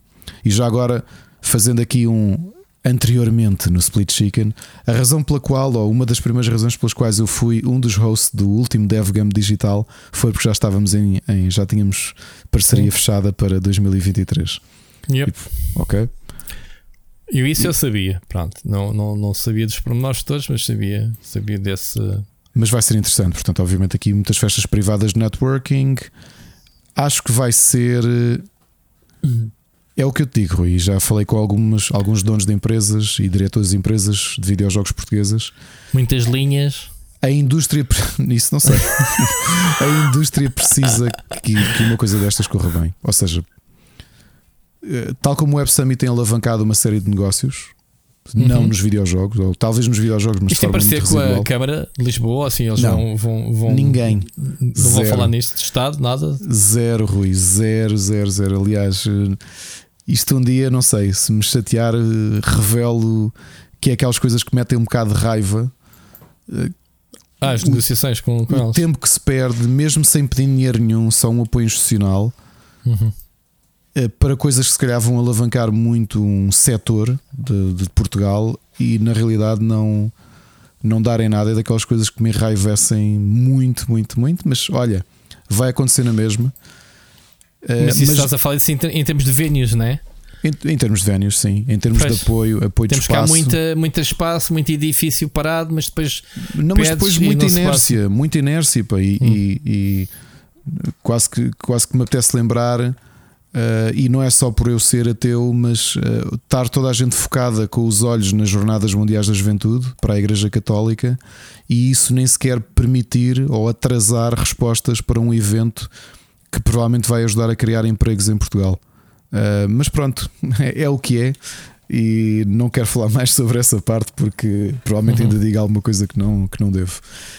Em relação ao que é o Delgama, é isso, Rui. Eu, eu, eu gostava, que, eu espero que corra bem espero que corra bem. O que quer dizer que o IndieX, como eu disse há pouco, Rui, e lançando aqui as novidades, não vai ser só aqui que o IndieX vai estar, porque o IndieX, e podem ver isto já no site, vai ter na mesma o evento digital, do qual tu também farás parte, com a RTP, porque tem corrido tão bem. Temos tido, o ano passado, nós falamos nisso, foram 308 mil espectadores na RTP, Rui, ao longo do IndieX. É muito, é muito mesmo. E novamente ver este feedback também da organização do DevGam, que já conhecia o IndieX, que sente aquilo que eu te dizia. Portanto, é, é sempre estranho tu falares de ti mesmo, por razões óbvias, mas quando são organizações exteriores que dizem aquilo que se nota é que vocês têm das melhores seleções de jogos de eventos indie eh, e uma variedade que se calhar muitos eventos não têm, porque tu olhas para uma Pax ou tudo isso e tu sabes que só lá vai quem tem dinheiro e portanto a seleção já está muito condicionada por quem tem capital para poder estar presente. O IndieX, como é completamente borla, a realidade é que temos descoberto muitos uh, jogos de sensação que, passado um ano, de repente já vês no verão dos jogos, não é? E tantas vezes dissemos, oh, old news, isso já nós, já nós descobrimos este jogo há um tempo. Uh, e, e essa é uma das, uma das, uma das razões. A versão digital é precisamente essa. Portanto, continuamos aqui com continuamos aqui com esta parceria excelente com a RTP Arena que, que, que nos recebeu tão bem e que, e que e obviamente que é graças à RTP que, que chegámos aos números que chegámos em termos de espectadores. Sabes que estes eventos como o Indie servem de peneira né? para, para, para os jogos indie. Depois, quando, quando agitas, sai e no fim os, o verão dos jogos vai buscar os grandes anúncios, né? os, os melhores dos melhores. Quem sabe depois do Dev Gums o Vitor Antunes e não diz: pá, vocês não querem antes fazer aí o. serem vocês a fazer a curadoria do, do nosso espaço de, de indies? Tá. Vamos ver, Deus querer que sim. E portanto Muito é o bem. que eu digo: evento digital, a única coisa que não está garantida ainda, não está decidida em quando é que vai ser, se por exemplo é final de outubro ou é início de novembro. Desembocar depois em exposição uh, física durante o DevGam Lisbon 2023 de 16 a 17 de novembro, com cerimónia de entrega de prémios, e uma semana depois, num modelo também que ainda estamos a fechar, Rui, pela primeira vez, vamos para o Porto. Uhum. Vais para a Exponor, né? Para, para a Exponor, sim, para o meu XL, XL Games. Exatamente. Vamos para o Porto e algumas novidades estamos também a negociar. Portanto, este ano vai ser uma loucura em termos de IndieX, mas acho que vai ser um salto muito grande de parcerias, daquilo que vamos trazer de fora. Se calhar também esta parceria com o DevGam pode não ser a única parceria que vamos fazer em termos de eventos internacionais já para este ano. É, como, como outro diria, stay tuned. Isto é um bocado estranho, é que parece que vim aqui. Nós somos tão maus a promover as nossas coisas, não é? E agora parece que estou aqui só a fazer eh, Ora, é essa então, isto é, o espaço é teu, posso, por amor de Deus. E estou muito fazer... orgulhoso disso. Quer dizer, se é projetos, aliás, toda a gente gosta da nossa comunidade, gosta do IndieX, portanto, não e estás olha, a fazer. Se calhar vão ficar desiludidos por não ser um evento físico mainstream, pronto. E, e obviamente isto não é para todos, é assim, mas é uma, já explicaste o porquê, portanto. Esta exposição, pelo menos. Uh... Não é o pessoal dizer, Ei, fogo, 250 euros por um bilhete, é ver sempre é maluco. Pá, tem que perceber o contexto né, das coisas. Senão... E a quem seleciona o evento business? Quer dizer, é que eu não daria atenção, isso. a mim não, percebes? Uh, como público, né, pagar, mas não é para mim este, este, este evento, como tu próprio disseste. Mas é precisamente mim, como nessa, jogador, sim, é, é precisamente nessa perspectiva de vamos estar num ambiente business porque para os próprios devs e o feedback que nós tivemos durante a pandemia, quando, e nós já falámos aqui que investimos o pouco dinheiro que, que tínhamos a contratar a, eh, a, empresa, por exemplo, que faz a E3 e a Gamescom em termos de business, que é a uhum. Match. Sim. E porque sentimos não que era, era nada um, barato, não era lembro. nada, não, foi, era, era, literalmente gastar todo o dinheiro que conseguimos angariar para, para, para os conseguir ter, porque sentimos que era algo que estávamos a dar aos, aos developers. E até falámos daqui do retorno que achamos que isso teve ou não. Neste caso, parece-me que para, um, para para todos aqueles, todos os developers que vêm de fora e que têm esse prazer de vir até Lisboa, ainda nos tempos da fila, ou mesmo no Altice Arena, e, e dar-lhes se calhar algo mais, que é logo o acesso a uma série de investidores e uma série de publishers. Acho que vai ser muito interessante. Rui, exatamente por isso estás a dizer, porque a nossa comunidade gosta muito do IndieX e eu sei que vão acompanhar uh, o evento digital, que é uma coisa que nós adoramos fazer e que tu vais participar. Aliás, tu meteste férias para participar no IndieX Digital, como eu também o fiz. Apesar de eu não saber as datas, não saber de nada. Está, está, está, a ser, está a ser tratado. A outra, o outro elemento era isso que tu dizias. Portanto, nós agora que voltamos aos, aos eventos físicos, então também voltemos junto a quem sempre nos apoiou e, portanto, fazer um evento B2B que vai ser. Portanto, vão ser aqui 10 dias completamente doidos. E, e, dentro da equipa nós nem sequer temos dias de férias suficientes para isto. Portanto, vamos mesmo estar a fazer malabarismo entre os nossos empregos e os dois IndieX no espaço de 10 dias, que é o primeiro que vai acontecer no 16 e 17 de novembro, e depois, logo na quinta-feira seguinte, seis dias depois, no, na Expo Nor, aí sim, aberto ao público, B2C, a ideia é essa, é trazermos o, a seleção e não só, ali se calhar mais umas coisinhas que logo vão ver, umas surpresas pensadas para, para o público, para os nossos amigos, para tudo isso. E, e, lá está, aí novamente continuar aqui a falar de uma coisa que nós queremos fazer, que é fazer o nosso encontro, especialmente com a comunidade norte eh, do, do Split Chicken na Exponor. Ok? E ainda vamos ver sem garantias como é que vamos fazer em termos de bilhetes, mas pode ser que também haja aí surpresas aqui para a comunidade. Sim, certamente. Muito bem. Uh, aliás, eu, nós no Tech oferecemos bilhetes para o de Guimarães, Ricardo. Lembras-te? Ou não soubeste? Soube, soube, soube. soube. Ainda, ainda oferecemos, mas pronto. Vamos ver. Uh, vamos falar sobre videojogos então um bocadinho antes de. Não antes de... a falar já. Sim, videojogos, mas uh, vá lá, do que se passou durante a semana. Uh, viste o Nintendo Direct? Vi, sim, senhor. o senhor. Olha, eu não tive a oportunidade de ver, eu piquei depois, obviamente, os títulos e os trailers. Conta-me coisas. Uh, deixa-me só falar por mim. Eu fiquei muito feliz, muito, muito, muito, muito feliz de jogos Mario.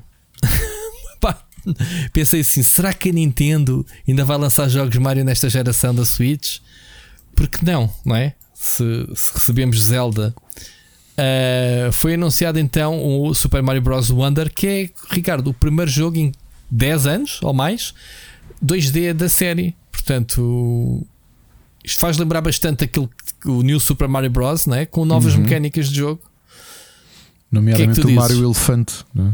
O Mario Elefante, tens os, os tubos uh, dinâmicos, né? apanhas a cena e fica tudo maluco. Pá, mas está tão bonito o jogo mesmo. Fiquei com tanta vontade de, de o jogar.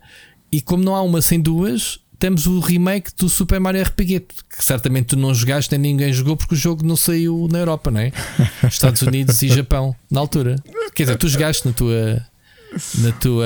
Como é que se chama-se? Uh, Supercom, como é que se chama-se? O Family, family, family Game. Ga family Game. Não, não eu, não eu joguei, eu joguei como toda a gente em Portugal jogou ali em 99 a 2000. Quando, quando, isso, quando, essa, quando, essa, quando os emuladores se tornaram mais. Mais. Ah, jogaste a versão americana, em inglês então. Exato. Ah, ok, ok, ok. okay. Mas olha, este, uh, este Mario RPG é um, é um remake completo. É um remake, sim, gráficos sim. com o design atual do Mario, né, do universo. Olha, muito contente porque eu gosto muito. Este foi ainda feito pela Squaresoft, como, como sabem. Ah, sim, sim, isso eu sei. É um grande jogo, aliás, abriu as portas depois às duas séries de, de RPGs, o Paper Mario e também o Mario and Luigi existirem. Uh, eu digo-te que joguei na. Joguei quando me tornei. Já falei nisso aqui, portanto, sem, sem estar com grandes rodeios. Depois de jogar Final Fantasy VII na PlayStation 1, acho que uma coisa que aconteceu a mim e a muita gente no Ocidente foi descobrir os JRPGs. E nessa fase, eh, ainda naqueles grupos de Mir que, eh, que, que existiam, e mesmo em, em no Velhinha Mule, começavam a surgir algumas comunidades de malta que começava a fazer, começava a espalhar ROMs ou fanlations de JRPGs das consolas 16 bits que já, já estavam já estavam fora de moda, digamos assim, não é? Naquela fase já se vivia PlayStation 1, Sega Saturn e afins. E foi precisamente nesta, nesse período ali, 99, penso eu, 99 provavelmente, que o meu vizinho, que era assim o meu grande dealer de jogos, que acabou por me dizer: pá, houve já existe disponível Super Mario RPG, vais adorar. E a realidade é que adorei. Nessa altura eu tentava jogar tudo o que a Square tivesse feito e que estivesse compreensível em inglês e adorei o jogo.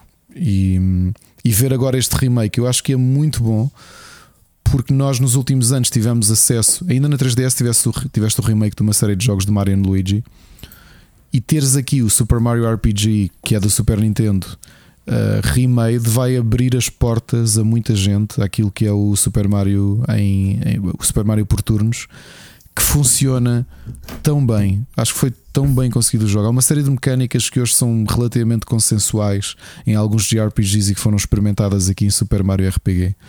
É um jogo muito bom. Foi também um dos meus os teus dois pontos uh, principais, Rui, foram dos meus pontos principais deste Sim, Nintendo este, Direct. Este, este Wonder está-te Pronto, a gente sabe que uh, a Nintendo não lança nenhum Zelda ou nenhum ou neste caso nenhum Mario novo sem teres uma mecânica nova. Já falámos como é que é a forma deles. O, se ninguém apresentar ideias novas ao Shigeru Miyamoto, deixem-se estar quietos. Portanto, há sempre que haver alguma mecânica nova, não é? E é, nesta já vimos que há vários. Há várias neste, E neste há várias. Epá, uh, mantendo o estilo 2D, porque agora o Mario é tão diversificado em termos de. Tiveste o Mario Odyssey né? Uh, no início da, da Switch, uh, que é 3D o 2D funciona totalmente diferente. Portanto, é bom haver essa grande distinção dos dois uh, lá, segmentos, não é? Já não falo no RPG, nos Mario Kart, enfim, mas estes dois títulos principais, o Mario 2D e o Mario 3D. E o Mario 2D, pá, eu sempre gostei muito, por exemplo, os que foram lançados na New Super Mario Bros. Fosse na Wii, fosse na 3DS, na Wii U, é pá, me diverti tanto com, com, esse, com esse. Ainda depois ainda tens a série. Como é que se chama essa série um, 2D, Ricardo, que era. Um, é? Que nem era. Era o 3D, 2D, como é que, como é que era? É uma, é uma terceira visão do Super Mario. A que trazia o Mario Gato. Exatamente, o, o Tanuco, né? a cauda de Tanuco. Como é que se o, Não, que- Ah, não, há o gato e há o, O gato mesmo, de- portanto, aquilo era um ambiente. Sim, sim, Tens uma visão 2D, é 2D Sim. e meio, talvez. 2D e meio, é isso que eu te estou a dizer. Portanto, ainda há essa, essa série. Mas esta é mesmo a 2D. Portanto, isto é uma sequela direta do New Super Mario Bros. Portanto, Exatamente. ah, opá, olha, muito fixe. Gostei muito do trailer. Ah, eles prometem, obviamente, para a Gamescom mostrar mais. Não sei se eles vão fazer uh, Treehouse na Gamescom, Ricardo. Se calhar para aí que eles vão mostrar as coisas. Tu vais ver, se calhar vais jogar né, em primeira mão ou, ou qualquer coisa destes jogos. O que, o que estiver lá, sim. Provavelmente vou conversar lá aqui com o Jorge e fixe. com o Gonçalo para saber o que é que lá está para tra- trazer aqui para o, Muito aqui para fixe. o programa.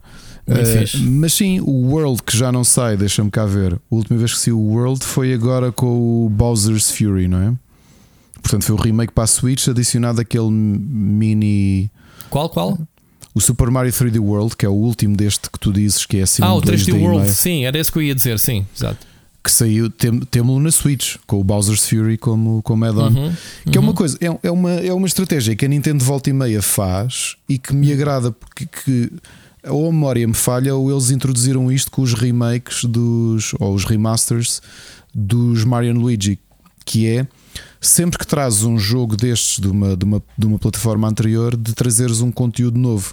Foi realmente aqui na Switch o porte melhorado do Super Mario 3D World da Wii U que trouxe Com o Bowser's. Fury, que era novo. Sim. Uhum. Assim como tiveste o Bowser's Inside Story, que depois trazia aquela mini história também. uh, Mario. Luigi. O RPG, Mario né? Luigi, exatamente. Yeah. E olha, outra coisa que eu gostei muito, muito mesmo, e foi muito subtil a notícia, que é o novo jogo da Peach. Porque existe um jogo da Peach, uh, um jogo, aliás, pelo menos só existe mesmo um jogo dessa série, ainda na DS. Nem se sabe o que é que é isto. É para 2024. Ah, ah, eu não vi o trailer. Olha, pensei que nem tivesse a ver trailer. Não, então, Ricardo. vi imagens, eu vi imagem, Ok. imagens. Ah, é um jogo de plataformas eh, 2D, sim. 3D, 2D, olha, lá está. O, para quem se lembra do, do, do jogo da Peach eh, na DS, Super Princess Peach, era um jogo 2D com umas mecânicas interessantes. É que ela tinha um chapéu de um, um chapéu de sol, um, um parasol, aliás, e, e no ecrã de baixo tínhamos quatro moods diferentes. E que, e que era uma espécie de poderes que ela podia ativar. Por exemplo, se ela estivesse a chorar, hum, a- a- o jarro de, ou o jato de, de choro podia fazer crescer plantas, por exemplo. Era, eu gosto imenso do jogo, sabes? Volta e meia vou jogá-lo. Aliás, naquelas minhas aventuras de. Faz-me de- lembrar o cenário de teatro, os cenários de fundo de cartão. Sim, sim, sim. ah, não é? Eu, eu, eu gostava que este jogo novo fosse, fosse uma continuação do, do, do Super Princess Peach. Muito bem. Muito fixe, pá, muita, muita novidade. E depois, já agora, dentro do universo Mario, tiveste também ah, o anúncio do remake do, do Luigi Mansion, portanto, O- o da sim, o 3DS, dois. o Dark Moon, o 2, Exatamente. sim. Ah, Ricardo, ficamos com os jogos todos de Luigi Mansion, pensou na Switch também. Ou não? Olha, eh, pois é isso que eu estava a ver. O Hum. primeiro, o primeiro que veio da GameCube eh, está na. Está onde, Rui? Está na 3DS. Eu já me perco um bocadinho nestas coisas. 3DS só, não. O primeiro não está ainda na 3DS. Tivesse- tivemos um jogo original. Eu, eu gostei muito deste, na altura foi o meu primeiro que joguei. Ah, pá, muito giro. Ah, já agora, também tivemos ah, este sim, vamos ter, vais ter todos, né? tu já está disponível Pikmin 1 e 2 também, foi anunciado já, e colocado olha, logo à venda, e não é? aquilo que nós temos passado mais tempo a jogar. Aliás, Rui, eu ia até ia levar isto já para a conversa e provavelmente até vou retirar isso das sugestões. Okay. Pikmin 1 e 2 ficou logo disponível, o que quer dizer que o lançamento do 4 de jogos principais de Pikmin todos estarão disponíveis na Switch. Tenho estado a divertir muito com o Pikmin 1 e 2. Há diferenças, obviamente, que quando reparas na qualidade de controlos do 3, em que tu tens o lock-on, que tens uma série de, de, de, elementos, o jogo, obviamente, o 3 já está no outro patamar. O 4 parece-me pegar em tudo aquilo que o 1, o 2 e o 3 fizeram e abrir de uma maneira estrondosa, ok? Repara que eu até filmei, um dia mostro-te quando estiver ao pé de ti, filmei o, o React, mas o React do meu filho mais novo, que neste momento é um fã eh, dedicado da série Pikmin. Mostrei-lhe o vídeo no Nintendo Direct, um, eh, o segmento de Pikmin 4, que mostrou as mecânicas novas, a introdução do cão, do Uchin, a introdução de, dos segmentos de noite, que pela primeira vez na série vamos poder ter também níveis de noite com os, com os Pikmin Pirilampo.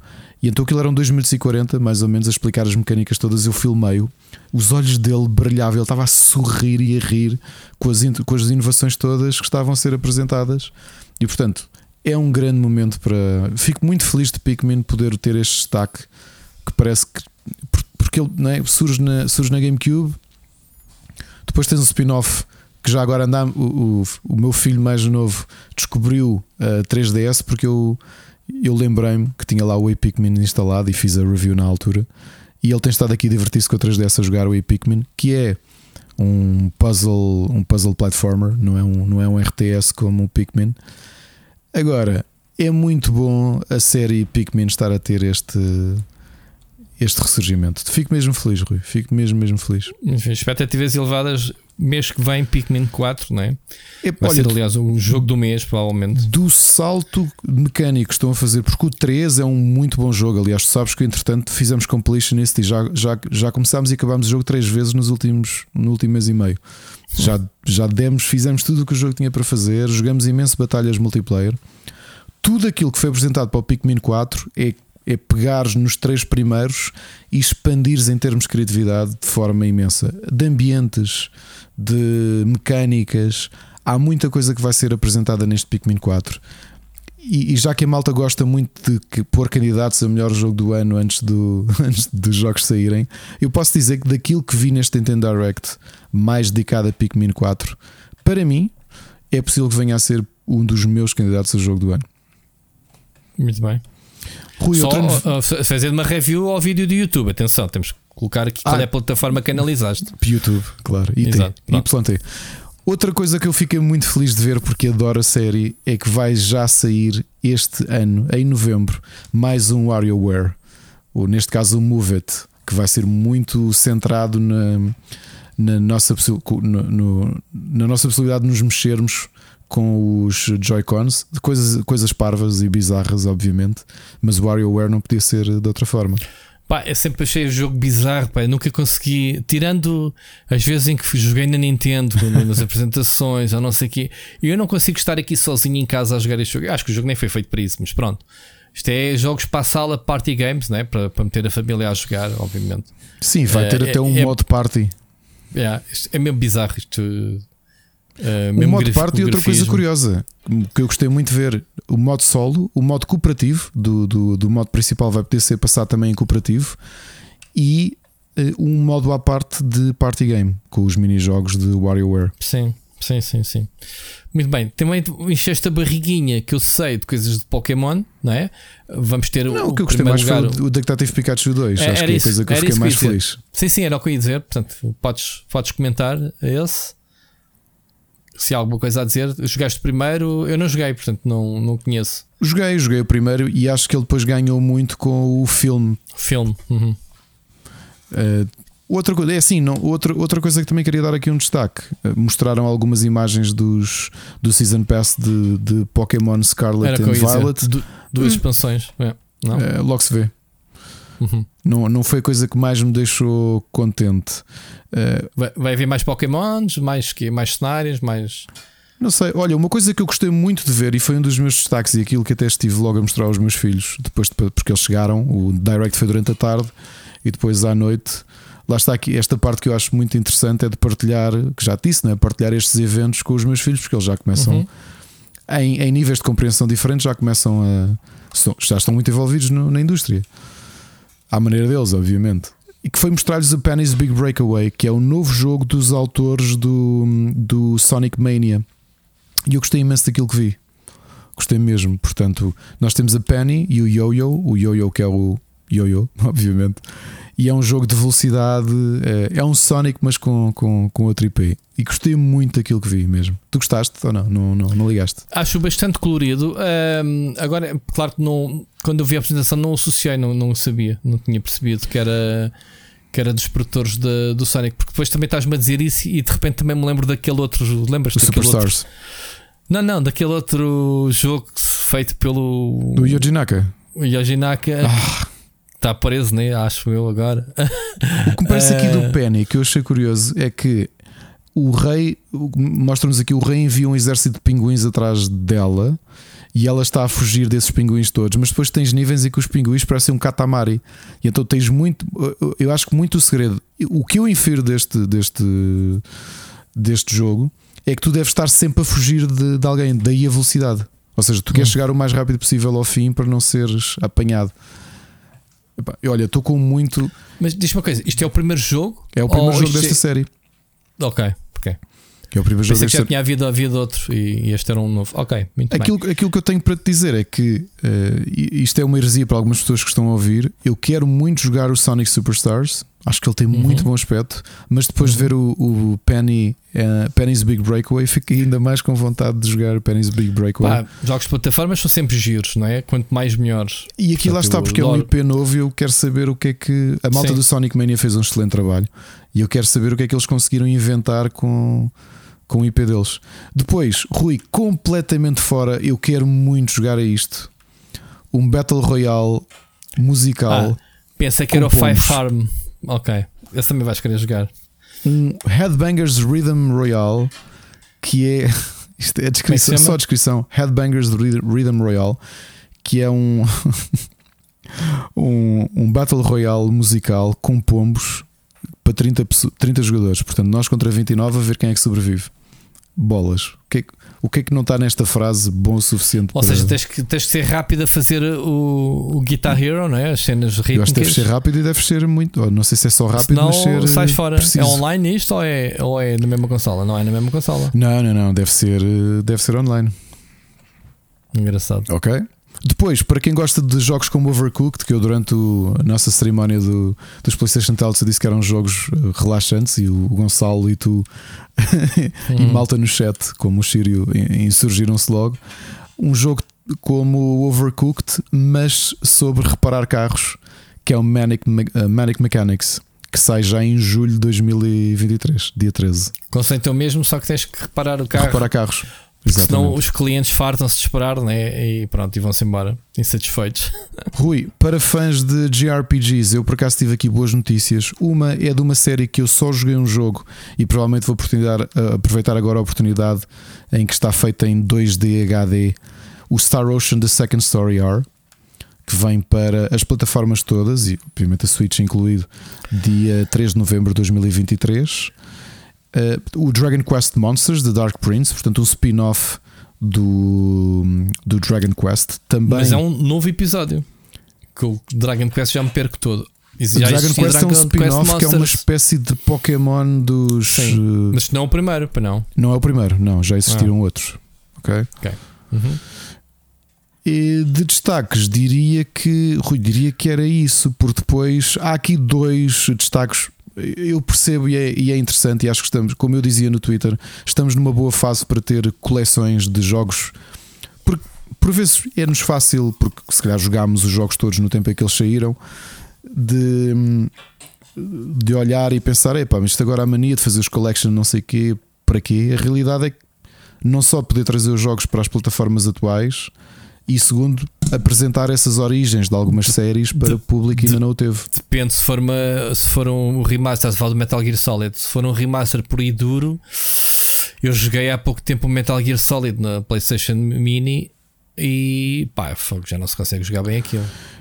Ainda, eu percebo, mim, só que por, por outro lado, por outro lado, sim, os jogos 3D, lá, foi o que eu disse. O Tomb Raider também tentei jogar o primeiro e pensei, o que é isto? isto... Já o Metal Gear Solid 3, que até vai ser o remake, não, mas não é para a Switch. Uh, o Metal Gear Solid 3 joguei na PlayStation 2 quando ele saiu e depois joguei na 3DS e acabei nas duas vezes. Portanto, aí não me parece que esteja muito datado. Já é um jogo mais próximo é, mas como, como, peça de coleção parece-me interessante para quem quer conhecer Sim. os primórdios, eu, por porque exemplo, não, não é só o Metal Gear Solid.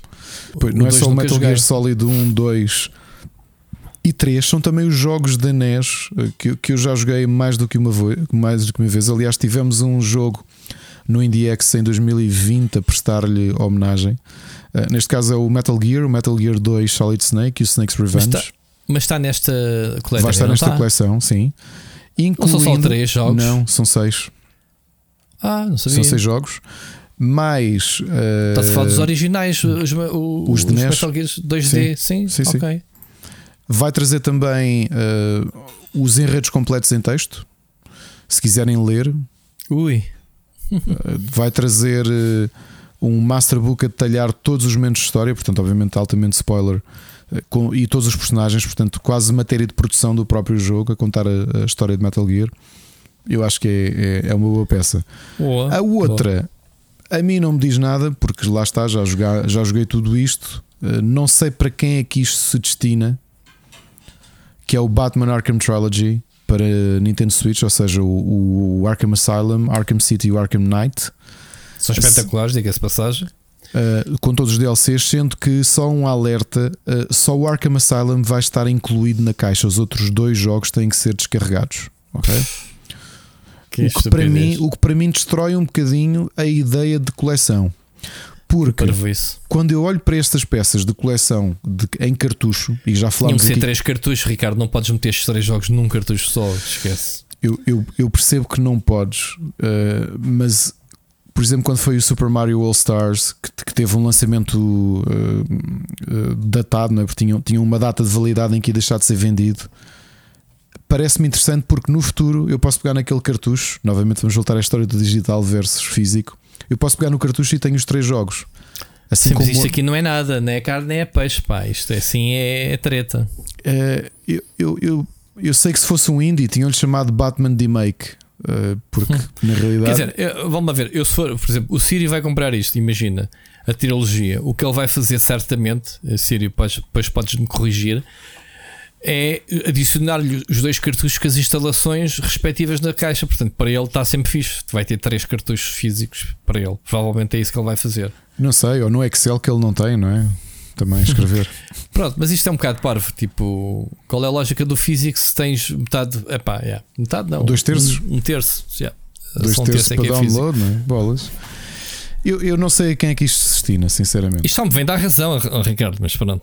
É eu não sei, olha, eu não sei, um que é que isto, eu não sei quem é que isto se destina por uma razão.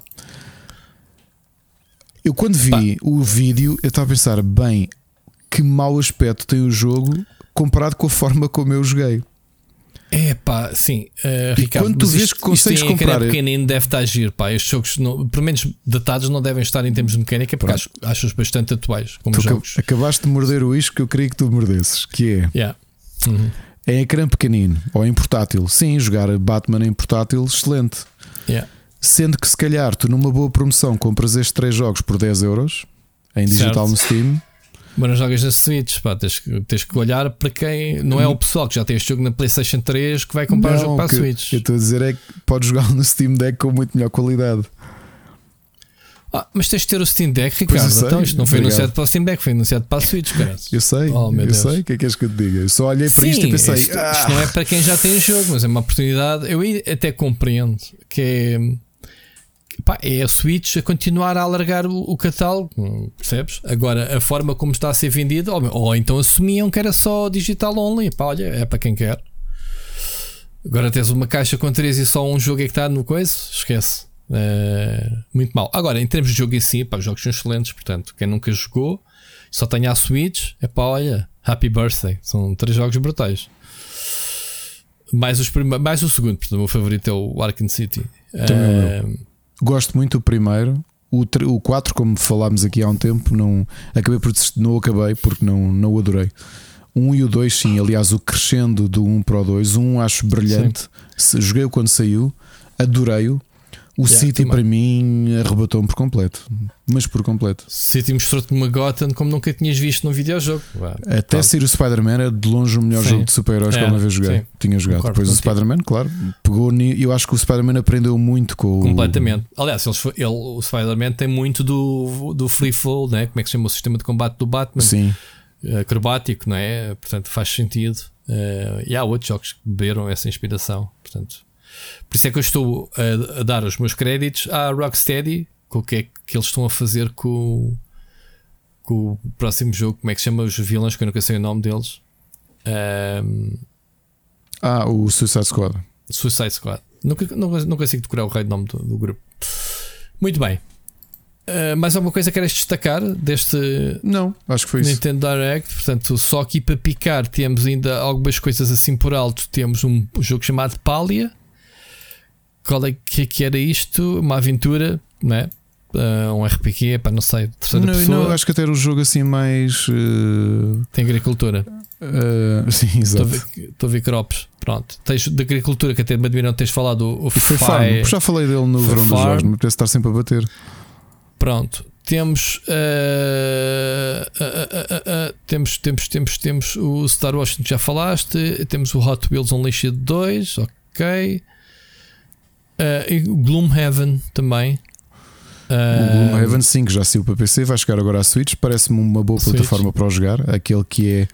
Já não é, mas foi durante muito tempo né? o board game número 1. Um. É, um, é um caixote de 12 uhum. quilos para jogar. 12 quilos. 12 quilos. E tem aqui a adaptação. E é baratinho. o jogo é bom? O jogo, eu só fiz dois capítulos e é muito bom. É um, é um RPG tradicional, mas eh, em que tu tens tudo, não é? já tens os bonecos, tens Uhum. Um, as tuas ações são feitas com cartas. É um grande board game em todos os aspectos: em preço, em peso e em, e em qualidade. E tu tens adaptação... o tabuleiro deste, o jogo de tabuleiro? Tenho, tenho, tenho. Este e esse sequel, o Frosthaven. Sendo que já agora que falamos nisso, uh, lá está, às vezes as empresas se tornam, tornam-se um bocadinho gananciosas demais. A Cephalo Fair Games, que é a dona do IP, para além deste, deste videojogo, desta adaptação videojogo, anunciou agora e está a decorrer uma campanha uh, que essa eu torci o nariz e disse: Ok, amigos, vocês já estão a ir longe demais. Que é a second edition do Gloomhaven com uh, componentes uh, revistos em termos de texto, em termos de equilíbrio de, de poder e de ações. Mais uma série de caixas com miniaturas e, para além disso, o manual para RPG tradicional, o, o livro de regras. E Ricardo, tudo isto caríssimo, como podes imaginar. Como eu costumo dizer, compra quem quer. Exato. Curiosamente, eu acho que não lhes deve estar. Eu, eu, não sei, mas pelo menos com as pessoas que eu falei que na altura quando saiu Frosthaven, ainda no. Foi, foi um, em 2019, acho eu, a campanha. Uh, muita gente disse: Ok, é a sequela, são 14 quilos de jogo já previsto. Continuares a história, continuares este mundo espetacular gostaram, mas de repente o milking da cow deste jogo que tem 5 anos está aqui uma second edition já revista e melhorada.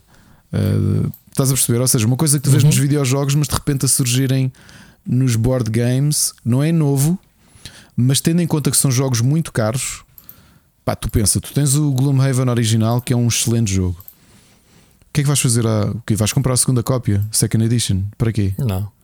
Só tem lá, tem agora umas cartas novas, tem aqui umas quests ou, novas. Ou para colecionadores hardcore com posses, ou para pessoal que, pronto, se calhar já não consegue apanhar a primeira edição e esta é que vai substituir, não é? Sim, ainda que eu acho que para aquilo, para aquilo que vendeu e, e, para as unidades que ainda vais encontrando nas lojas, o Gloomhaven, e aliás, e o, o fato da, da segunda campanha ter permitido. Hum, ter permitido uh, comprares o, o, jogo original. Uh, não sei, sabes que eu acho que para quem se destina até é diferente. Eu acho que ele destinam-se exatamente a, tu acertaste na, na, no ponto, Rui. Eu acho que o Isaac Childers e, o, e a Cephalophore Games fez esta campanha. E olha, o Marco e o Pedro que, que, que, me corrijam se for preciso no Dice Chat. Eu acho que fizeram a campanha precisamente para essas pessoas. É que é um jogo tão forte que tanta gente gosta que eles, se calhar, eles estão a apostar para aquele público que dizer, pá, eu quero isto, mas tipo na versão definitiva e vou ainda pagar mais 200 euros por uma caixa com mais, ou 400 euros por duas caixas com mais 200 miniaturas. Estás a perceber? Eu acho que é esse público, que é o público que é, gosto tanto deste IP que eu quero ter tudo o que existe, mesmo que seja a segunda edição, e vou ter as caixas todas. Pá, as caixas são gigantes já agora, estes jogos são mesmo muito grandes. Se vocês forem a uma loja de, de jogos de tabuleiro especializada, como a, a Gameplay, o Gloomhaven, por exemplo, está no centro da loja, em cima do móvel, porque, porque a caixa é grande. Não é propriamente aquelas coisas que tu. Não é um videojogo em que tu. Ah, tenho aqui o Definitive Edition do, do Street Fighter e é só um disco ao lado do outro. Isto é, uma, é um caixote de coisas. Ok? Só se no videojogo isso não trazia ao código. Exato. Olha, vês, vês, olha, viste essa piada do. Sim, Blizzard, estamos a olhar para ti. Olha, qual, Rui, qual é que foi? Eu, eu, eu, falei nisso na entrevista com o Jamie, não lembrava qual era o caso.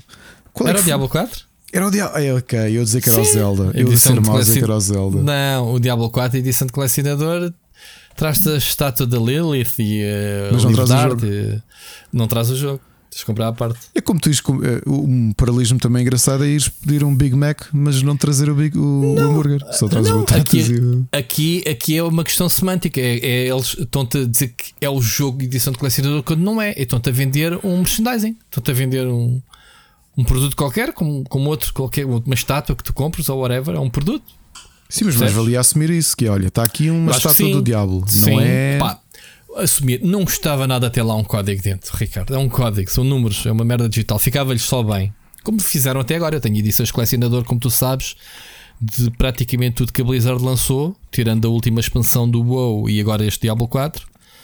Eu tenho as edições colecionador do Diablo 3 e da expansão. Tem lá o jogo dentro. Rui, e tudo. A malta só oh. se queixa depois da primeira vez. Eu, eu, eu, quem fizer esta prática, eu não me queixo da primeira vez, uh, nem sequer tenho pretensões. Eu até pensei, Ricardo, repara, tu sabes que eu comprei a versão digital do jogo. Eu, eu ponderei comprar esta edição física. Pá, já que vou gastar dinheiro, já estou como vocês. Ah, ok, vou para a edição colecionador porque tenho as outras todas e é uma coleção. No dia em que eu soube que não trazia o jogo, risquei. Para mim não existe isto. Portanto, não é só a primeira vez, me estou a cagar. Percebes? Para isso vou pegar nesse dinheiro e vou à loja da Blizzard, que eles têm lá merchandising, coisas boeda loucas, e então vou escolher eu o que quero. Não é ser enganado com uma edição de colecionador do jogo que não traz o jogo. Mas a questão é, depois disto acontecer, uhum. isto torna-se prática.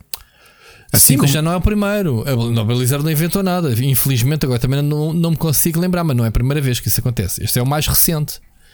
Mas já não é, não é a primeira vez que acontece edições. Hum, de Collector's Editions e depois uh, sem o jogo lá dentro. Percebes? Deixa-me aqui tentar. Uh, Deixa-me aqui ver. Uh, sei lá, pá, queria fazer aqui uma pressão. Pronto, eles apontam aqui o Diablo 4 porque é a última coisa. Mas eu já eu sei que houve outras. Outras situações, não é? Primeiro, portanto, malta que saiba, que tenha tempo de nos comentar depois nos, nos comentários no Twitter, depois diga. Enfim, Ricardo, Vamos uh, falar aqui só um, um bocadinho sobre a Microsoft uh, e a Sony. Isto sabes que eles estão neste momento em fase de tribunal e acho que aquela cena uh, está-se a lavar alguma roupa suja em tribunal, porque ali não há hipótese, é, é uma coisa que o juiz tem dados. algumas coisas, os documentos que saem às vezes estão rasurados, algumas coisas, mas sabes que o tribunal é público, tem lá jornalistas do IGN a fazer, a, a, a tudo o que se vai dizer, não é? Então já saíram datas de lançamento possíveis de consolas de PlayStation 6 sim, sim. para 2028. Já se ficou a saber que o Indiana Jones já é jogo exclusivo Game Pass, esqueçam PlayStation 5, portanto os jogos da Bethesda a desaparecerem do catálogo da Sony. E há aqui uma coisa muito engraçada, Ricardo a razão pelo qual a Microsoft comprou a Bethesda ou ZeniMax foi por causa de Starfield. já havia negociações da PlayStation uh, trazer o Starfield exclusivamente para a PlayStation 5.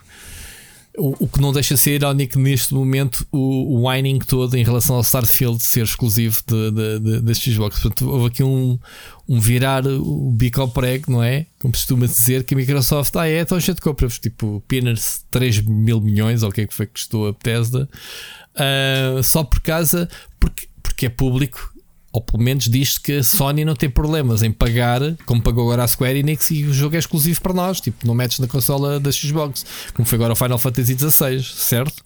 Olha, eu estava a ver um dos argumentos do Phil Spencer em uh, para o juiz. Sim. E percebo o lado dele que dizia que há um, um problema que ele sempre tem é que sempre que eles lançam um jogo na PlayStation, a PlayStation fica com 30% do, da faturação e que depois utiliza esse dinheiro para tentar diminuir a sobrevivência da Xbox no mercado. E que para eles tem sido muito difícil competir nos últimos 20 anos porque têm falhado em conseguir competir de forma eficaz. Eu estava aqui a pensar, uma boa forma, por exemplo, de competir com a PlayStation não seria, sei lá, lançar bons jogos? Eu percebo, eu. eu percebo que estás a dizer. Por isso. Uh... É, é, que repara, eu saltei a geração de PlayStation 3 e, e de 360, em que a 360 eh, esteve por cima, não é?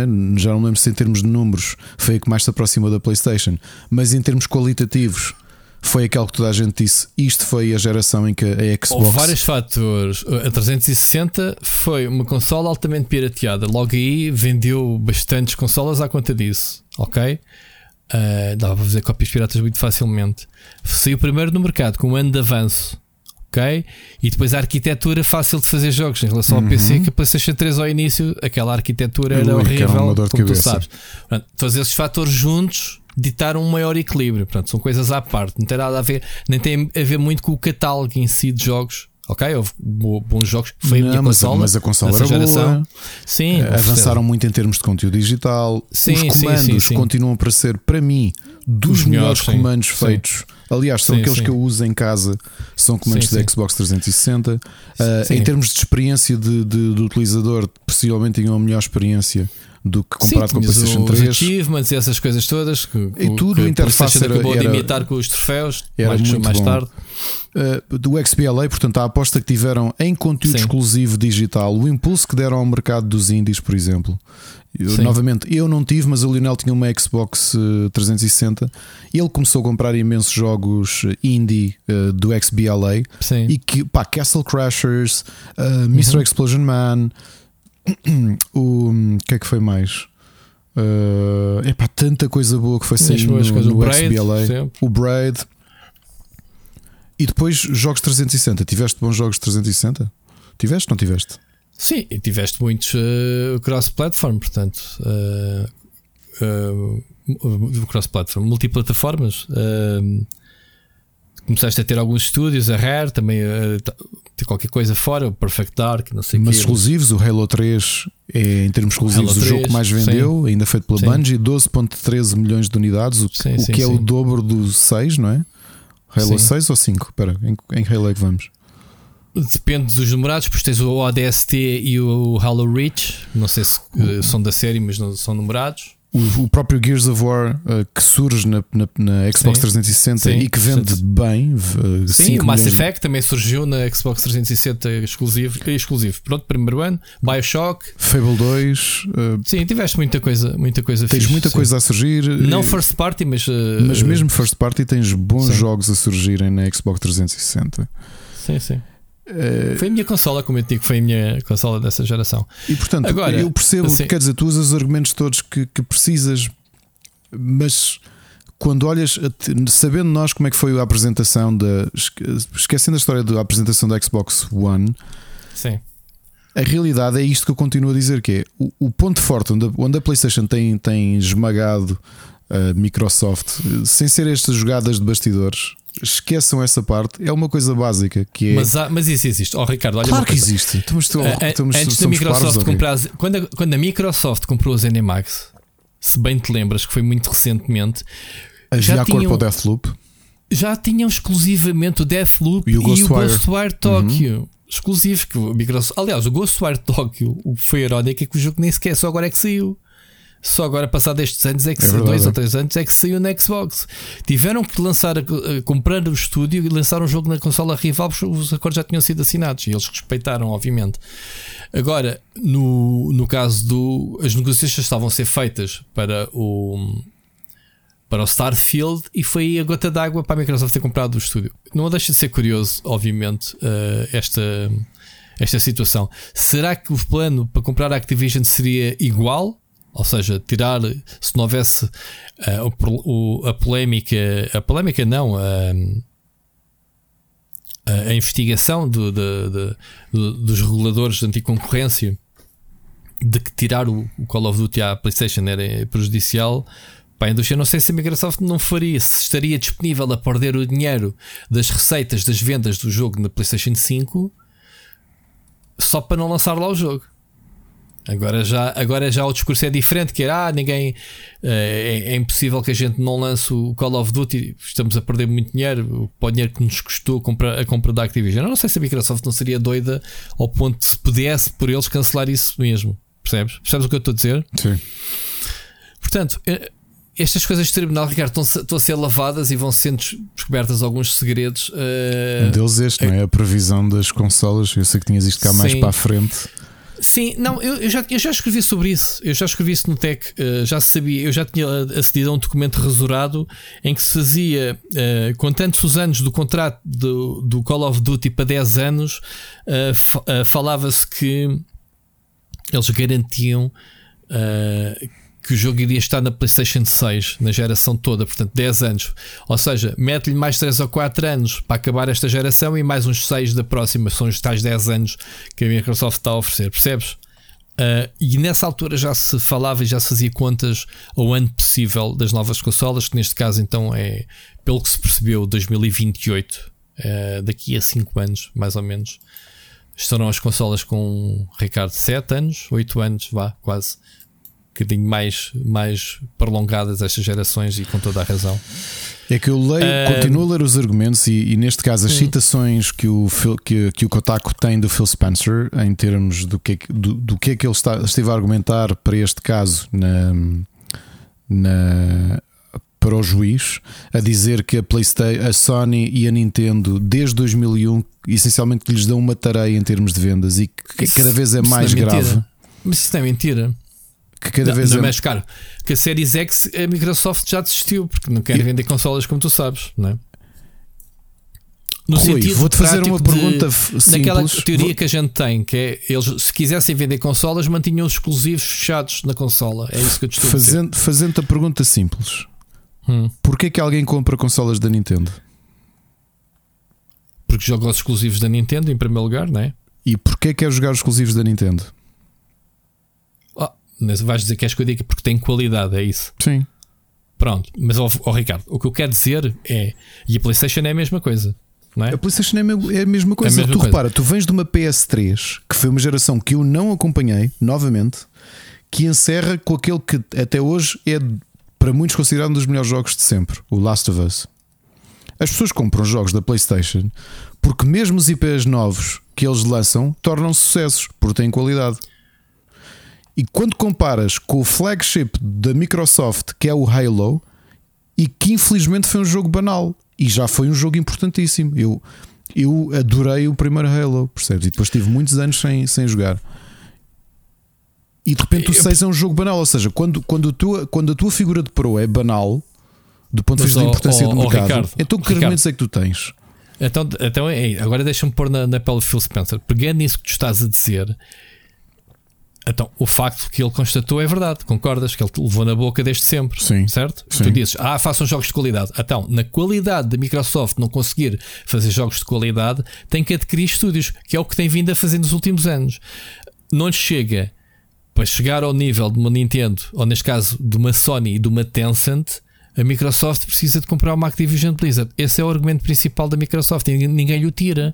Nós precisamos de ter um Call of Duty, uh, a Blizzard, nas nossas fileiras para fazer então esse conteúdo de qualidade, Ricardo, que tu acabaste de dizer. Uhum. E, e, o argumento é válido para a Microsoft. Porque repara, mesmo que a Microsoft compre a Activision, continua a ser o terceiro estúdio do mundo. Portanto, quando se fala daqui de monopólio e a, e a Microsoft se coloca como tem sido dito, em terceiro lugar, ou seja, primeiro lugar a Sony e segundo lugar a Tencent, quando tens uma Sony a dizer ah, eles vão ficar com o monopólio. Monopólio como? Mesmo comprando a Activision, a Sony continua a dominar o mercado? Que argumentos, não, não querendo estar a defender o Phil Spencer, aliás, eu não defendo ninguém, porque isto é uma, uma camada de tubarões, como a gente sabe, e eles estão a tentar é fechar um negócio no caso da Microsoft e no outro caso estão a tentar impedir por estratégia de business. Ponto final. Claro. Mas tentando interpretar isto, eu até consigo perceber a posição de Phil Spencer, por e duro. Se, mesmo comprando a Activision, nós se passamos a ser terceiro, ok, ultrapassamos a Nintendo, mas continuamos a ser um terceiro do mundo, onde é que está aqui o anti, o anti-concorrência? Onde é que está aqui o monopólio? Onde é, onde é que está aqui o anti-stress, Ricardo?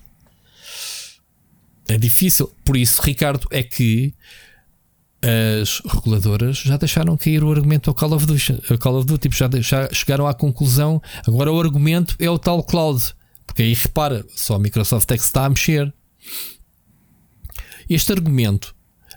Não, não tens reparado que a Sony tem estado calada em relação às coisas, porque já não é. O Call of Duty já não é argumento. Porque, aliás, além de, além de que a Microsoft fez os remedies necessários, que era garantir que nos próximos 10 anos a concorrência tenha acesso ao Call of Duty, que é o principal argumento. Que é o que está a fazer agora atualmente com a Cloud. A Nvidia assinou Cloud Gaming para 10 anos, mais os espanhóis, mais. Percebes? Estar aqui a colocar Phil Spencer e Microsoft no papel de vilão ou de coitadinhos, nem de um lado nem do outro. É que eu não acho nenhum dos dois. Nem aqui, dos dois, aqui, exato. é uma, aqui é uma questão pragmática, percebes? É pragmática, é, é, tá claro, está na mesa. Não há, não há eh, o Porque assim, aquisições, estas não são as primeiras aquisições que a, a Microsoft faz. Aliás, basta ver Pois não. logo a Lionhead. Claro, ah, mas isso Não é? é Entre tantas, é, Sim, é o que eu sim. digo, historicamente não são as primeiras. E conseguiram fazer. é, é, o problema aqui. Conseguiram fazer cagada, isso queres dizer? Não, conseguiram fazer coisas muito boas e conseguiram fazer cagada. O grande problema aqui é simples, que é um bocado difícil muitas vezes fazer essa autorreflexão.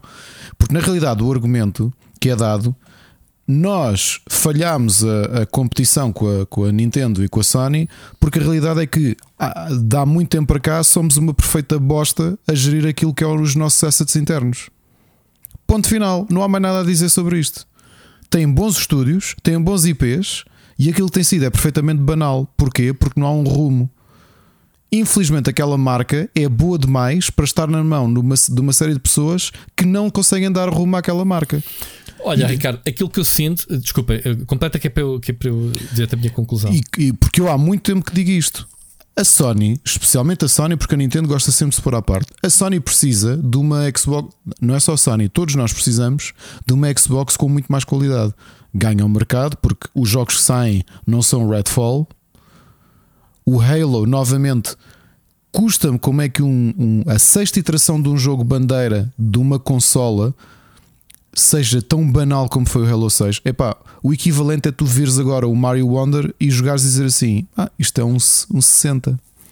Pronto, é bonzinho, joga-se. Não pode ser, estás a perceber? É, o, o, é- o problema que tu notas é falta de direção e de visão. Pronto, e co- completando isso, ainda bem que dizes isso, é o que eu acho que falta na Microsoft são general managers de cada estúdio fortes que, que garantam que a, sua, que a casa está arrumada. E nota-se a cagada nos 343 Industries de, de- do Halo, Ui, ninguém se entende ali, e 100 pessoas, hum, sei lá, percebes? Uh, neste caso, não houve mão no Redfall que dissesse este jogo não tem coalições de sair, não vai ser lançado. Tu olhando para a Sony, tu vês há sempre uma pessoa à frente de um estúdio. Insomniac, tu tens o. Está-me a faltar o nome dele, Ricardo, o escritor, o que faz o. que escreveu a série. O. Está-me a faltar o nome, desculpa. Uh, tu olhas lá para, para o Insomniac, tu tens o nome, tu tens o, o Ted Price na, à frente da da Insomniac. uh, Sim, tens o Herman Hurst saiu da guerrilha e ainda por cima foi de- liderar os estúdios. não é? Pronto, percebes? Mas deixou lá general managers. Ou seja, tu tens os estúdios, são todos da mesma família, mas são ao mesmo tempo independentes.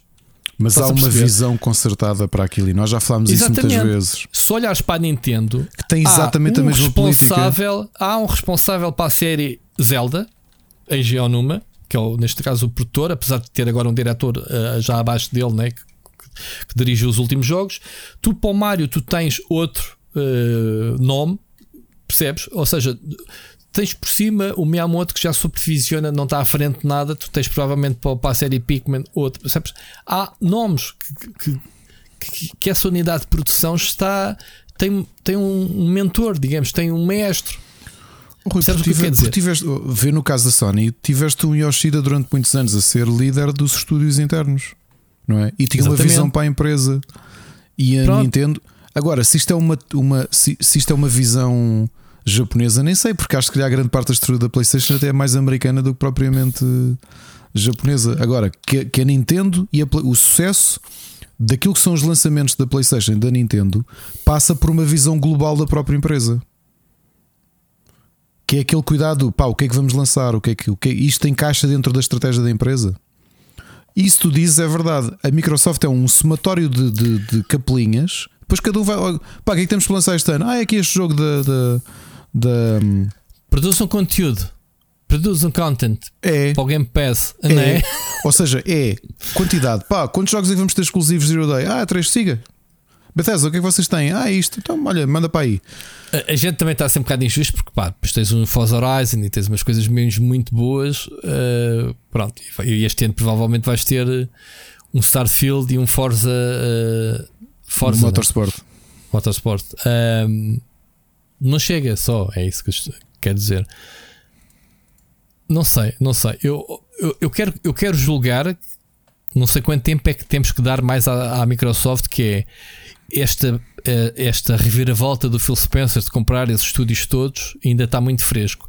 Além de que a Microsoft está expectante no seu futuro em relação se conta com a Blizzard, com a Activision ou não. Oh, oh, Rui, tu repara, tu gostaste muito do Days Gone, e, mas para o, para o padrão que a Sony estabeleceu para si uhum. mesmo, o Days Gone eh, sim. assumem como um falhanço.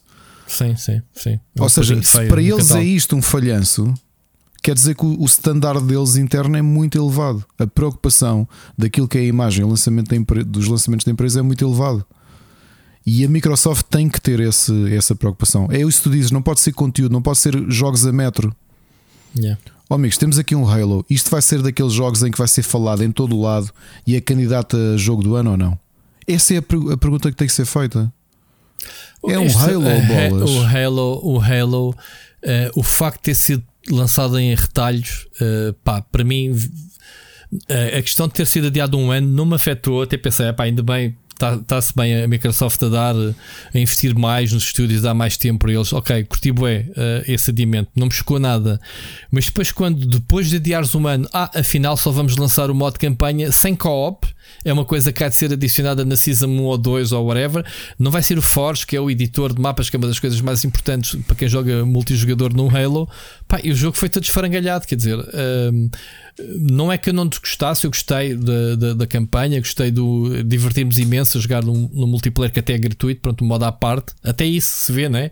Produto em retalhos. Um, mas falta-lhe isso, falta-lhe uma coesão, falta-lhe. Uh, porque a Microsoft criou um estúdio para tomar conta do IP depois da Bungie ter ido embora, a 343 Industries. Era, eles tinham que ter a mão de obra e os recursos e os meios para levar a sua série flagship né, como, como sendo a joia da coroa, exatamente aquilo que, ele, aquilo que era.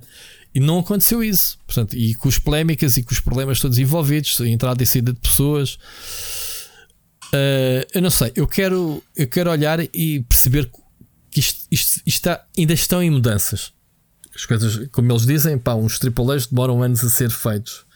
Aquilo que estamos a ver agora, Ricardo, muitos lançamentos são coisas que estavam em produção antes da Microsoft comprar. Portanto, ainda, acho eu que ainda não vi nenhum jogo, corrijo-me se eu estiver enganado, tivesse sido anunciado, tirando agora o Fable ou assim, uh, jogos que fossem pós adquisição da Microsoft. Percebes o que eu quero dizer? Sim, sim. Portanto, eu acho que eles ainda estão a arrumar a casa. Este Redfall foi um acidente de percurso, porque pá, olha, um jogo já estava a ser feito e acabou, olha, lança lá essa porcaria de move on. Até foi notícia da semana. Aquilo que a gente esperava era, pá, será que o estúdio de, falámos aqui no programa, o estúdio de Austin da, da Arkane vai sobreviver? E eles já vieram esta semana dizer que os estúdios já estão noutra e está tudo bem, não vai ser fechado o estúdio, não sei o quê. Ao menos tiveram esse cuidado de dizer: olha, o que é que vai ser feito deste estúdio, né? deste flop. Portanto, eu ainda quero acreditar que a Microsoft ainda está a arrumar a casa. Percebes o que eu estou a dizer? É que às vezes é... acho que é que apetece fazer pop-up daquele personagem do Nuno Lopes, era do que? É dos contemporâneos, não é? O, Sim. Vamos aqui a trabalhar. Vamos trabalhar hoje. Que é um bocado isto, meu. Epá, ok, vais às compras comprar estúdios. Primeiro pedido, se os comprares, perdoem o meu francês, não os fodas. Vá lá, não sejas uma Electronic Arts, por favor. Mas isso era antigamente, a Microsoft era assim. A Microsoft também estragou muitos estúdios, em Simple Studios, por exemplo, a, pá, a Linehead, como falámos. Epá, e a segunda a, coisa, a arrumem, Maxi, arrumem, a, arrumem a casa, mas da visão que querem para, para a vossa empresa. Ok? Eh, pensem, tenham, arranjem uma estratégia. Até te digo uma coisa: posso estar enganado, mas adquirir um monstro como a Activision até pode ser ainda pior para a Microsoft. Porque em vez de teres várias capelinhas que mesmo assim já estão de costas, imagina o que é introduzir nessas capelinhas uma quinta e se esta malta não consegue gerir aquilo que são estúdios originais ou que já estão lá há mais tempo da Microsoft com uma visão só para a marca, ainda adicionaram uma Bethesda e uma série de estúdios como a Ninja Theory e coisas do género. E se meteres a Activision, eu não sei se isto não é um. Não é. Deixa-me dar uma opinião sobre isso e isso vai ser muito interessante ver o que é que vai acontecer se o negócio for concluído. Digo-te já uma coisa, no meu pensamento, a Blizzard, ninguém entra lá dentro, ninguém vai mexer na Blizzard, te garanto. Ou seja, Phil Spencer e Microsoft vão dizer: olha, façam a vossa cena. Tenho toda a certeza que não vai haver mexidas, porque sempre foi assim na, na Sierra, na, na Vivendi, na Activision, eles sempre foram um, um caso à parte. Sabes disso? Uhum. Uh, tirando nos últimos anos a, intrus, intrus, uh, intru, intrusão. Uh, intrusão dos Call of Duty no Battle.net, ok? Porque é uma ferramenta testada e sólida. Uh, nunca vi a Activision a meter-se no mesmo a nível de PR, como tu sabes, era a Blizzard direto que fazia, que fazia as coisas, pelo menos até mais recentemente. O que vai acontecer com a Activision, se olhares, tirando Call of Duty, não tem nada. O que é que, o que, é que, o que, é que eles têm lançado? Ok, um Crash, uh, mais recentemente. Eles mataram todos os IPs da Activision. Não tens Tony Hawks, não tens Guitar Heroes, não tens Skylanders. Percebes? Não tens praticamente nada de novos IPs como tinhas Transformers, como tinhas. Um, uh, sei lá, IPs de séries e filmes como James Bond e não sei o que, que tiveste. Eles não têm nada neste momento. É Call of Duty all the way o Call of Duty vai se manter como até aqui. Todos os anos um Call of Dutyzinho, seja lá quem for que faça internamente, a ser lançado em multiplataformas. Portanto, não vai haver mexidas, Ricardo. Qual é que é a cena da Microsoft? Já é público. Eles querem a, a, a, principal razão da Activision é meterem não um pé, mas os pés todos no, no mobile. Percebes? Mobile, a King, é que é gigante e a gente aqui no nosso. Uh, não, não ligamos muito a jogos mobile, mas o, o King é muito grande. Uhum. Uh, e acho que é isso que, que, vai acontecer a estratégia da Microsoft de lançar o Game Pass no mobile uh, através da plataforma da King. Oh, Rui, mas eu, é eu, não digo, eu não digo que não. O que eu digo é, mesmo com essas aquisições, uma estratégia para a marca como um todo eu acho que só vai complicar ainda mais. Ou seja, eles não têm a casa arrumada e de repente vão ficar com a casa ainda mais desarrumada. Isto, pode, isto facilmente também se pode virar. Esquece o mercado de mobile, olhando para o mercado de PC e consolas, que acaba por ser Sim. aquele que grande parte do público uh, afeto acaba por, por estar Sim. atento, não é? Sim. Aí eu acho que pode ser um calcanhar daqui. Aliás, pode ser um cavalo de Troia Olha, autoimposto.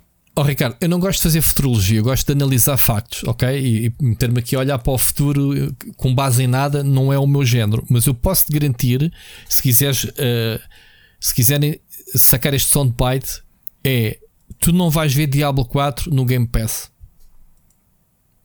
Percebes o que eu quero dizer? Não vais ver se a Activision te comprar.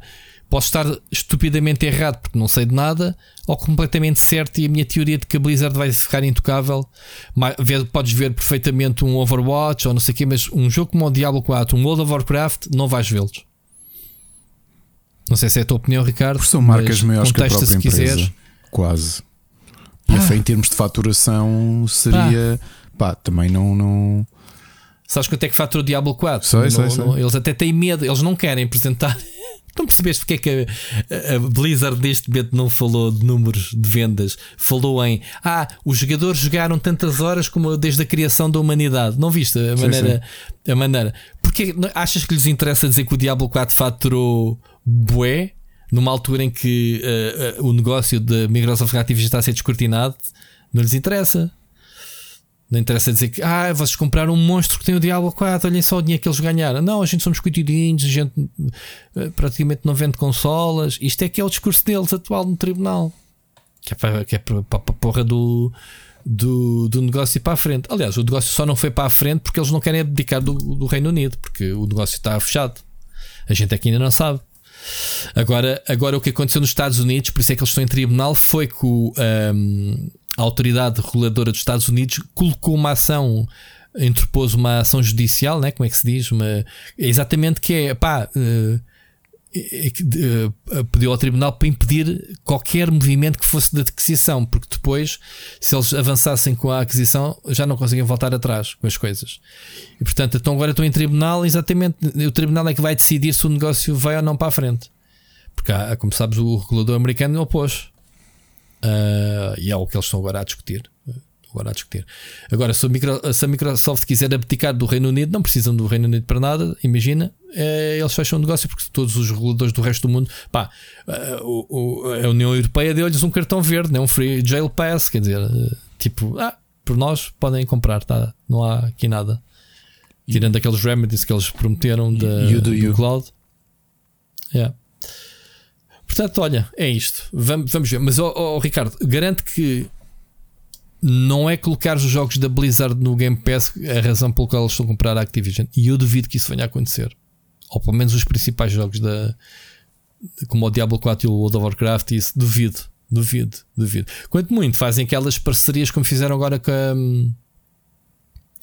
Com a. Como é que se chama-se? Com, com o League of Legends, com a. Com o Riot que o Riot de pronto, se, se, se acederes aos jogos a partir do Game Pass, tens acesso a as skins todas e não sei o quê. Também. E eles são capazes de fazer um bocadinho isso como o Overwatch ou whatever. Mas duvido, duvido. Posso estar enganado, mas também posso estar certo. Vamos ver. Uh, pá, eu acho que é tudo que temos para falar sobre a uh, Microsoft, não é? Sobre 2028 muito bem. Move on, Ricardo. Uh, estamos a chegar quase ao fim das notícias. Temos uma notícia sobre Firefly que tu querias falar também. Vamos ter novidades, não é? Não é uma nova série, como eu pensei há bocado quando eu te mostrei. Tipo, olha aqui Firefly. Banda desenhada, certo? Banda desenhada, é verdade. Continuar a história do, do Firefly. Mas não é, não é. Eu acho que já há pouco tempo, peço desculpa, já há pouco tempo uh, existiram histórias de Firefly, deixa-me só confirmar-te em banda desenhada. Portanto, o, este mundo que depois ainda teve uma tentativa com o Serenity. Uhum. Uh, Filme. Mas, mas que tem havido já o ano passado. Sim, a Boom Studios já há algum tempo tem os direitos. Estou a ver até o, desde quando. O, o que é que se passa com Firefly? Que é, 2018. É, é nicho.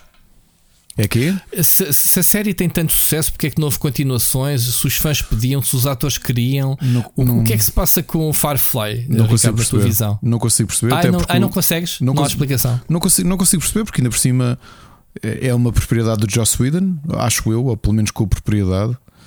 Eh, porque é que ninguém quer investir nisto? Eu não, não, não tenho. Mas quando a ficção científica está em grande, com o ressurgimento Star Trek, com várias séries, uh, com o. sei lá, o, esta agora de, que temos estado a ver. Uh, que é Black Mirror? Ai, não, isso é ficção científica. Estou a falar de espaço mesmo. Epá, aquela do. Ah, eu tenho estado a ver o The Orville ainda. Warville, mas uh, aquela que eu vi, epá, estava a faltar os nomes, desculpa, não sei se é por ser domingo, uh, ainda estou queimado. Como é que se chama essa season que já acabou 5 seasons? Uh, que eles andam na nave. Ah, o The Expanse. Um, o Expanse. Um, portanto, a ficção científica está em grande, não é? Com, com, o, o, este Firefly parece-me ser. Eu nunca vi, atenção. Eu vi, gostava... eu vi a série original e fui ver o filme ao cinema. Pronto, eu gostava, de, se houvesse continuidade, eu, eu gostava de pegar e ver todos. Portanto, eu só não pego porque é aquela sensação de ver algo que está parado, né? que não tem continuação. Uh, porque isto acabou mal, não foi? Isto foi um cancelamento assim abrupto. Tipo, como tu dizes, não se percebe porque é que, porque é que acabou, não é? Epá, não, é não sentiram que não, não Eu acho que é daqueles casos em que quem gostava eh, já estava a gostar e tinha boas reviews mas que o estatuto culto surge após o cancelamento do, do, da série. Ah, ok. okay foi flop, mas depois uh, foi, foi culto. Ok, perceber. 14 episódios só. Agora estou São a ver. 14 episódios, sim. Depois tens o Serenity a fazer. Pois. Porque já tenho visto o próprio Nathan Fillion né, que, a dizer pá, yeah, bora lá, como é que é? E pronto. Estranho. Mas sim, banda desenhada, a Dark Horse chegou a fazer a história, depois foi a Boom Studios que, que continuou desde 2018. Portanto, é, é, o que tem acontecido com obras de Joss Whedon, obviamente o Buffy foi o primeiro, é que hum. estes universos dele têm continuado de forma canónica é na banda desenhada. Eu já falei aqui que tanto um, chegaste a ter as bandas desenhadas da Buffy, do Angel, na, ainda aquilo ainda era, era quê? Terá sido Marvel ainda? Sim. Mas entretanto, as temporadas canónicas, após o cancelamento das séries, acontecem em banda desenhada. Pois. Agora, onde é que isto está? Onde é que isto também se tornou forte? E, e também aproveito tu falares no Firefly para, para dizer isto. Em termos de board games, o jogo tem tido um grande destaque, justamente pela adaptação que existiu da Gale Force 9, eh, em que algumas expansões estavam out of print e a Gale Force 9 decidiu investir e comemorar os 10 anos de aniversário da, do, do, da adaptação a board game e fazer uma caixa com todas as expansões, a Collector's Edition, com montes de add-ons, com os, as expansões todas, com uh, componentes deluxe e começa nos 220 euros a caixa. Ok, portanto, quem, quem, quem okay. quiser procurar está no GameFound, que é um concorrente de, do Kickstarter, para, para quem conhece. Aliás, é o grande concorrente do Kickstarter, neste caso eh, exclusivo para jogos de tabuleiro. E que tem a campanha oficial de Firefly a decorrer. Faltam 10 dias, de hoje, domingo, ainda há 10 dias de campanha. Já amealharam 1,7 milhões estavam à procura de 100 mil, já, já fizeram 1753% daquilo que precisavam. E pronto, e para quem tem o primeiro jogo e falhou as outras expansões, ou é grande fã da série, as reviews indicam que o jogo é realmente muito bom. Eu nunca o joguei, eh, não é um investimento que eu quisesse fazer, eh, mas está aqui uma caixa toda bonita, toda arranjadinha, com todo o conteúdo da série. Ok? Muito bem, já agora já que falas no, já, já que falaste no, no Josh Whedon, este The Nevers, que foi a última série dele, é boa? Já viste? Vi, vi e gostei, foi cancelada. Já falamos nela aqui que os últimos episódios. Sim, sim, os sim. últimos episódios. Eu gostei bastante e tive imensa pena de ser cancelado ao ponto dos episódios estarem prontos uh, para a HBO. De, uh, falámos disso aqui há uns meses. Uh, pois falámos, era isso que eu estava queria relembrar. Sim. E é tão estranho que, que ainda não consegui ver porque os episódios já estavam gravados, prontos a exibir, e a HBO não só não os exibiu, retirou a série The Nevers de, de streaming da HBO. E, foi Zanga? Então? Acho que sim. E deu os direitos dos últimos episódios que estavam a Nerd a, um, a, um, a duas plataformas de streaming. Ok. Ok. Isto é que é a ficção científica na época vitoriana? Vitoriana, sim. É o professor Xavier uh, do, do tempo okay. dos, do, da época vitoriana. Uh, a parte estranha do The Nevers era, era aquilo que, que tínhamos falado aqui. A HBO na altura tinha feito o um acordo com, com o, o Joss Whedon por causa da pandemia, estavam ainda em produção. Aquilo que esteve na HBO, inclusive cá em Portugal, foi a primeira metade da primeira temporada e sabia-se que estavam a acabar de gravar a segunda temporada, mas a HBO disse: amigos, não só não vão ver, como vamos tirar a primeira parte da net. Se quiserem, uh, desenrasquem-se e procurem por vocês. Procurem na net, como diz o outro. Ok, que estranho. Muito bem, uh, Ricardo, estamos falados de. Tinha aqui só uma nota do Call of Duty Warzone original, vai fechar, portanto, mais um caso daqueles de Game as a Service, né? obviamente, eh, dentro daquilo que aconteceu com o Overwatch, que é se tu tens o, Warzone 1 e o Warzone 2, para que manter dois jogos que se canibalizam um ao outro, né? E eles vão fechar. Eh, é um bocado estúpido fazer sequer sequelas deste tipo de jogos, em vez de ir alimentando sempre o mesmo jogo, né? Preferem fazer sequelas. Uh, só para dar nota que em setembro vai fechar os servidores do jogo original. O pessoal todo o progresso feito, pelo que eu percebi, vai ser perdido. Portanto, é, é lidar, é migrar para o segundo jogo e começar lá. Quem ainda não jogou, pelo menos foi o que eu percebi pela nota que eles deixaram no site oficial. Portanto, deixa de estar, os jogadores deixam de aceder às suas cenas todas, uh, seja o que for, sobre o jogo. Está, Ricardo, ficaste feliz desta notícia do Call of Duty? Eu sei que tu gostas muito. Eu nem sei de que jogo é que estás a falar. Nem sei que estás a falar. É o Battle Royale de Call of Duty. Hum. É bem divertido, por acaso. Uh, joguei na altura em que saiu. Olha, vamos uh, reta final, programa com duas horas, maravilha, Ricardo. Há muita gente a esfregar as mãos do género. Pá, finalmente eles a fazerem programas curtinhos. Sim, sim, sim, curtos. Uh, de uma altura em que não há nada para dizer sobre a indústria. Em que não há nada para dizer, certo. Vamos então ao gameplay. Split Chicken Gameplay. E então, não vale a pena falar de Diablo 4? Que é o nosso vício, Acabei hoje a história. Tu... Acabaste a história, Olha, finalmente gostaste? Gostei. Fui fazer Stronghold sozinho. Foste fazer um Stronghold e que tal? Dois Stronghold sozinhos. Fiz. Os dois em Tier 2 já. Saltei para Tier 2 e fui fazer sozinho. Ah, demoras mais tempo. Mas também sabes que metendo mais people na, na party, na, no grupo, também a cena escala a dificuldade. Portanto, é normal que quando a gente está em 4 que aquilo fique mais difícil. Eu estou a fazer sozinho as dungeons com os sigils, portanto, é um, estás a ver as dungeons? Uhum. Agora mete-lhe tiers de dificuldade acima, já a ter nível 20, por exemplo, para sacares bom loot. Vai-te dropando sigils que podes vitaminar essas dungeons. Portanto, é, é isto, caminhando do endgame. Já comecei a escrever, já agora fica aqui um update, a ver se até a fim da semana tenho review disto, Ricardo, para o Rubber, obviamente, e para o split screen. Temos estado aqui a agora no endgame já estão há uns dias até lá, ainda vou jogar mais. O World Bosses é uma coisa quase. Olha, estamos a perder um World Boss neste momento, se não me engano, em que estamos a gravar, Ricardo. Ou seja, pode ser que a gente ainda consiga matá-lo. Isto está, 11h52. Não, já perdemos. agora só bem. Hoje perdi todos. Sabes que fiquei o dia todo sem jogar. Eu sei que tu à tarde conseguiste, eu fiquei. Eles foram atacados de DDoS. Uh, eles estavam com esse aviso e tudo. Estavam e eu não conseguia logar. Dizia que a minha conta, que eu não tinha uma chave válida para jogar do jogo. E estive assim a tarde toda que pensei, ia não saímos de casa porque está muito calor. E vou, vou, dar, ia, vou estar aqui no sofá a dar uma grande joga. Meu Diablo 4, esquece. esquece. Fui ver filmes porque não, não, não consegui jogar o Diablo. Só mesmo no fim do dia, lá para as 7 da tarde, é que consegui outra vez entrar dentro do jogo.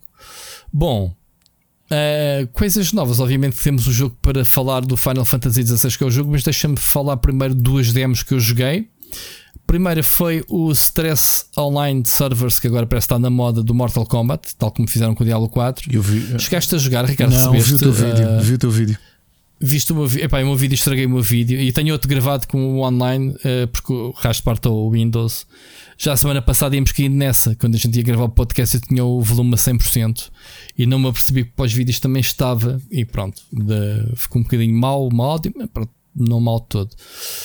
Muito giro, pá. Uh, visto o gameplay daquilo, sólido, pá, muito. Uh, pá, é Mortal Kombat na sua essência, mas muito bonito, muito animado, muita, e sobretudo muito fluido. Aquilo deve estar mesmo. pá, gostei bastante. Portanto, uh, foi este fim de semana, acabou, agora vai ser uma demo, penso que em agosto, e depois o lançamento, ou uma demo em julho, e o lançamento em agosto. Agora estou trocado com as datas de lançamento, não sei se é agosto, se é setembro. Portanto, pronto, Mortal Kombat está para breve. Um, joguei hoje, está a decorrer, Ricardo, como tu deves saber, o Steam Fest, uhum. certo? Uh, pá, e hoje andei a escarafunchar algumas demos que instalei. Uma delas foi o Ugly, foi o único jogo que eu tive tempo. Falámos aqui do Ugly, acho que o ano passado, no verão dos jogos, uma coisa assim, não foi? Ou num, dos, num programa qualquer. Uh, o que é que é o Ugly? Ugly é um jogo de plataformas e puzzles com mecânica de mirror. Uh, lembra um bocadinho o Braid, portanto, tu tens a habilidade de multiplicar a personagem num mirror, num espelho, que, criares uma imagem do cenário, uh, do cenário não, da, da, da, personagem, uma sombra da personagem, portanto, fazer um mirror da personagem.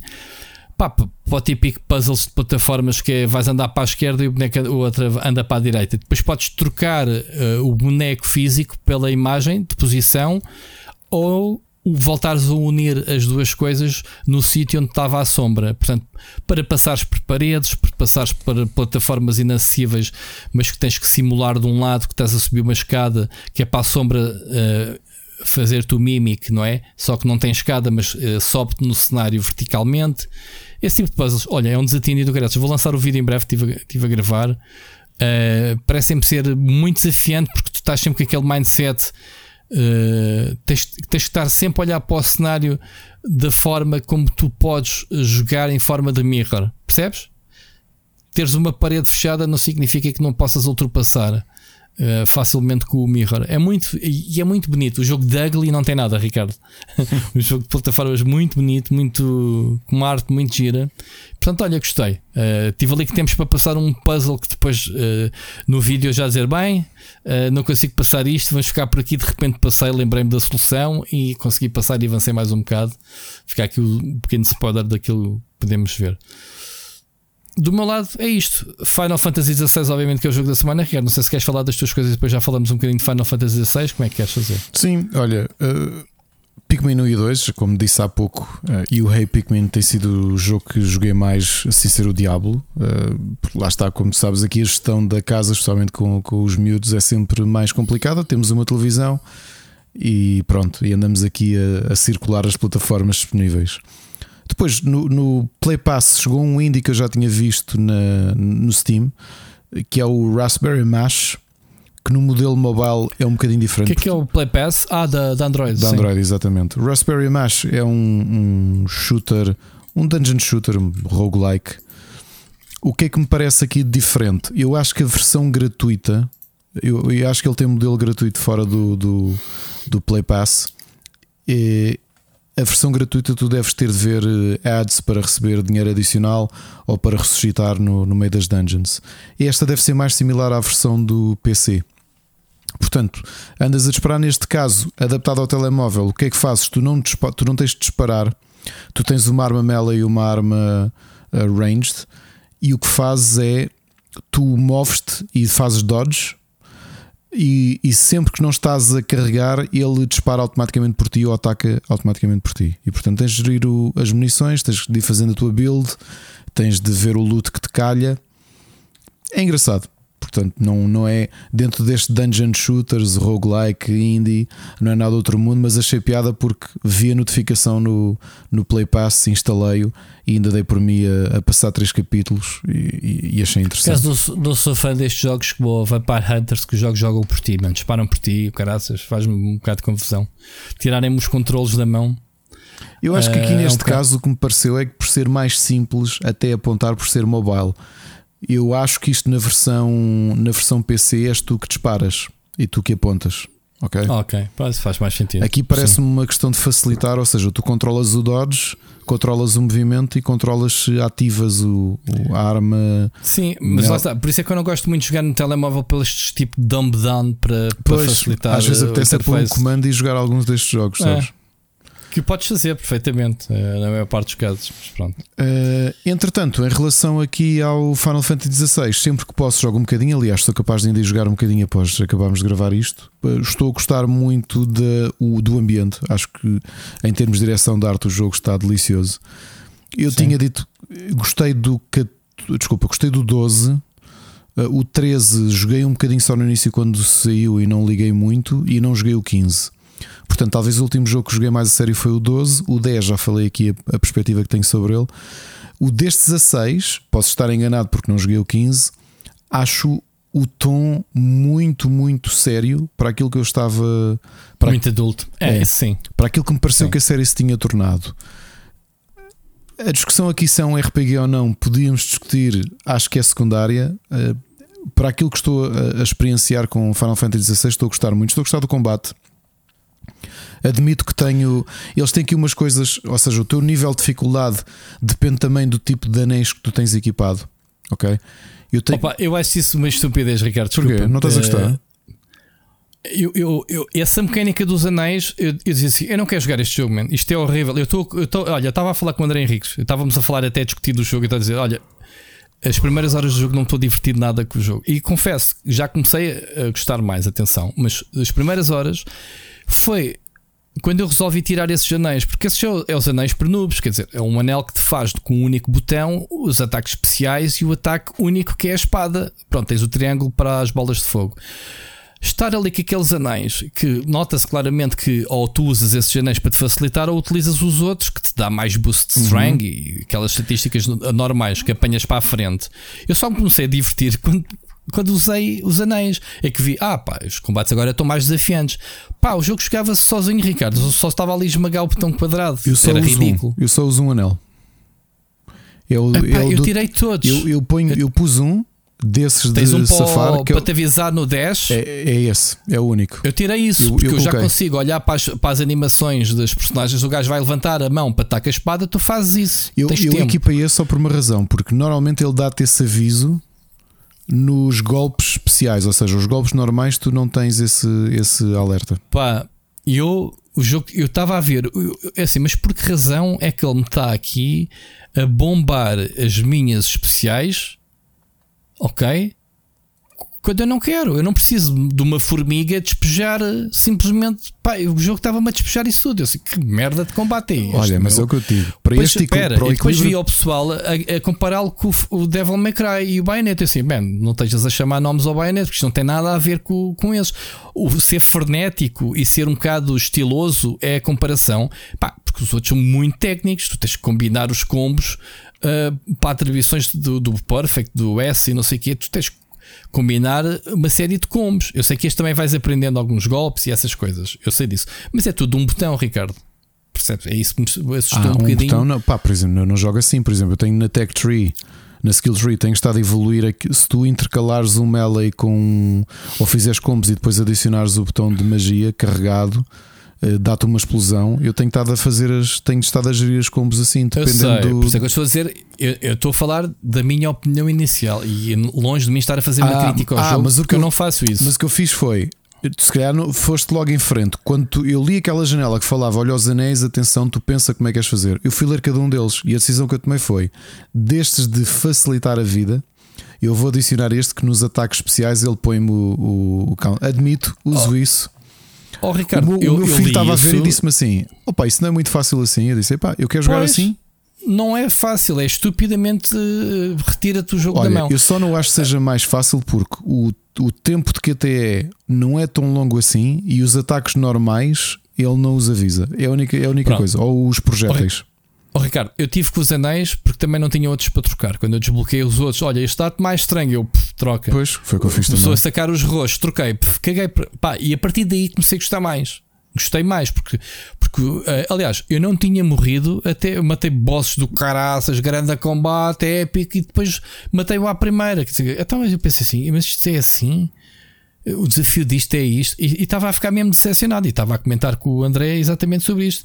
Ele, ah, mas isso é tipo quando desbloqueares as habilidades especiais. Assim, mano, já tenho a vermelha e a verde, já são duas. Pode até haver mais, não sei, ainda não vi. Mas ele está-me a usar isto tudo ao mesmo tempo. Pá. E já sei que o verde é o aéreo. Pá, é o pessoal que quer fazer os combos aéreos. Está cá as cenas do Devil May Cry. Mas ouve, não tem nada a ver. Este é muito mais light. Deixa-me dizer-te uma coisa, Ricardo. Há muita gente a comparar com o Final Fantasy XV, o 13, não sei o que, está a ignorar completamente o Final Fantasy XIV, que me está a fazer uma confusão enorme. Tu me... Para já, porque tens o Yoshi P, que é o mesmo diretor, ou que, neste caso ele é produtor. Uh, a escola vem toda do MMO. Aliás, este jogo é. é, é eu, eu dou por mim a jogar um MMO o pessoal está todo maravilhado com os cutscenes principais, mas depois tu tens, tipo, os NPCs são uma cara horrível, tipo, retiradas do MMO. As quests secundárias é do pior que eu já vi, Ricardo, para um Gothic Contender. Não sei se tens a mesma opinião. Ah, de, epá, olha, eu não fiz distribuas três pratos, pratos de comida. Sim, epá, Pá, eu, mas, mas tô... o mais ridículo nem foi essa. Eu... Foi, olha, já que vais para ali, uh, vai matar-me ali os lobos. E os lobos estavam a 10 metros do gajo. É. Eu fui. Depois fui ter com o outro. Olha, o outro gajo disse-me para matar os lobos e assim o fiz. Cá está, já o matei. Então toma, toma lá 10 gil. E depois tens outra quest que nem se, uh, uh, assumiu-me com quest que era ires de A a B, bastou atravessar a ponte e a quest complete. Eu pensei assim, pá, nem o MMO, nem o Final Fantasy XIV que tinha sidequests muito ridículos. O conselho que eu dou ao pessoal que joga o Final Fantasy XIV é jogar só storyline completa e, e ignoras sidequests, porque neste jogo, estarem lá ou não estarem, as recompensas são uma porcaria. E, as, e as, não tem histórias, são, são fetch quests da treta, pelo menos até à altura em que eu estou na história. Atenção, eu estou a sentir só uma coisa que me está às vezes. Uh que me tira às vezes a vontade de ir jogar mais do que eu tenho jogado, que é há muita secção de, de, de cutscene. O ritmo precisa de ser um bocadinho afinado. Eu não sei quantas horas já vou, Eh. talvez 7 ou 8, e eu Uhum. sinto mais aquela coisa do deixem-me jogar. Eu quero jogar Foi porque eu porque não estou-me a divertir. Ricardo, foi porque tu não jogaste o Final Fantasy XIV. Lá está. A falta. Há muita gente a, a analisa- a analisar. Eu não li nenhuma análise, mas pelo menos os comentários do pessoal, digo-te já. 99% dessa malta não jogou Final Fantasy XIV porque lá está, é um MMO e um, ah, eu não jogo MMOs. É das, quem jogou o Final Fantasy XIV, como o Rorican, que está a durar o 15, ah, desculpa, o 16, adorar. Ele até já foi comprar a cópia física e não sei o que eu sei que ele está a gostar imenso do jogo. Uh, lá está, ele gosta da série. Ele vai-te afirmar que o Final Fantasy XIV é dos melhores Mas- jogos mas, ó, Rui, narrativos da série de sempre. Mas o meu problema aqui, E tem muita cutscene, é isso que eu te queria dizer. eu, eu acho que neste momento talvez dilua um bocadinho. Eu acho que tem demais. Porque eu queria. Acho que os Final Fantasy são todos um bocado assim, Ricardo. Oh, Rui, eu, jo- Bué- eu jo- até o 10 cutscenes. joguei-os a todos e joguei o 12. Eu, eu, eu sinto que é um bocadinho demais, ok? O rácio, eu nestas 8 horas passei mais tempo a ver do que a jogar. Deem-me um bocadinho de tempo a jogar, amigos. Vá lá, eu estou a gostar do Mas jogo. o jogo também não está. O jogo também está muito. hum, está muito rápido. O jogo é bem linear. As sessões de open world são ridículas. Se vais olhar para as quests, side quests, tens ali alguns hubs que tens alguma liberdade para ir defrontar monstros. Lá está, divertiste um bocadinho. Mas o jogo é muito linear, pelo que eu tenho visto. Não sei. Eu, eu também não te vou perguntar onde é que tu estás, onde eu estou, para não darmos aqui spoiler. Mas. eu estou nas horas iniciais do jogo, deve ter 4, 5 horas do jogo. Por isso é que estou aqui a dizer estas são as impressões. eh, Eu desafio-te para a gente para a semana falar. Sim, com mais tempo. Porque eu, eu quero. Eu sei que és tu que vais. combinámos entre nós, não é? vais tu escrever aí e fazer a review, mas eu quero jogar porque quero, né? porque quero e e estou a sacar o, o footage também para fazermos a video review. Eu também não me sinto ainda confortável para, para. Pronto, para- mas as, as- impressões iniciais eu estava. Eu, eu até tive para fazer. eh, eu não me quis meter nas discussões do isto é RPG ou não, nem quis estar a comentar o pessoal que está a meter este jogo num pedestral como Gotti, nem quero estar ao lado do pessoal que está a odiar o jogo. Eu estou. As primeiras impressões para mim não foram divertidas. Eu, eu queria só fazer. la- Lanço aqui que era o que era o desafio de que, ah, desculpa, o repto que era o que é que é mais divertido? É uma história muito boa ou o jogo ser divertido? E tu já me respondeste, tipo, pá, a história é boa, mas o que é me divertir é jogar o jogo. o jogo Atenção, a deixar. atenção, eu acho que a história Percebes? é interessante neste momento, ainda não. Porque, por exemplo, eu não Ainda não me deu o clique, Eu- já eu- ali qualquer eu coisa. Não joguei a, eu não joguei a demo e tu a dizer, e pá, isto é Game of Thrones. Apetece- É, vou- E é um bocado, eh, porque tens seis fações em guerra, tens um tom medieval fantástico, eh, um tom muito negro, muito sexo, como já vimos. eh, acho que sim, que se pode apelidar de inspiração. Para quem ouve extremamente desagradável, aquilo que eu vou pôr aqui é calma, jovem. É uma história Calma. boa, mas não é de George Martin. ok? Ok, ok, é isso. É eu isso estou a é- ver é a isso. história e se calhar até me vou surpreender e a coisa vai se adensar. Mas até Sim. agora é uma boa história. Mas, ó, ó, Ricardo, o Final Fantasy XIV foi das poucas histórias nos últimos anos que me tiraram lágrimas dos olhos. Um MMO. Portanto, eu, quando eu estive agarrado ao Final Fantasy XIV, eu fui dizendo e fui falando aqui no podcast.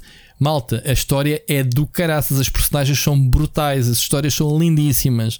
Pá, este pode ser bom ou não. As histórias são sempre relativas, né? Tu podes gostar muito do filme e eu detestar, né? Eu adoro Fast and Furious e tu detestas, ou vice-versa, né? Aqui falámos sobre essa situação.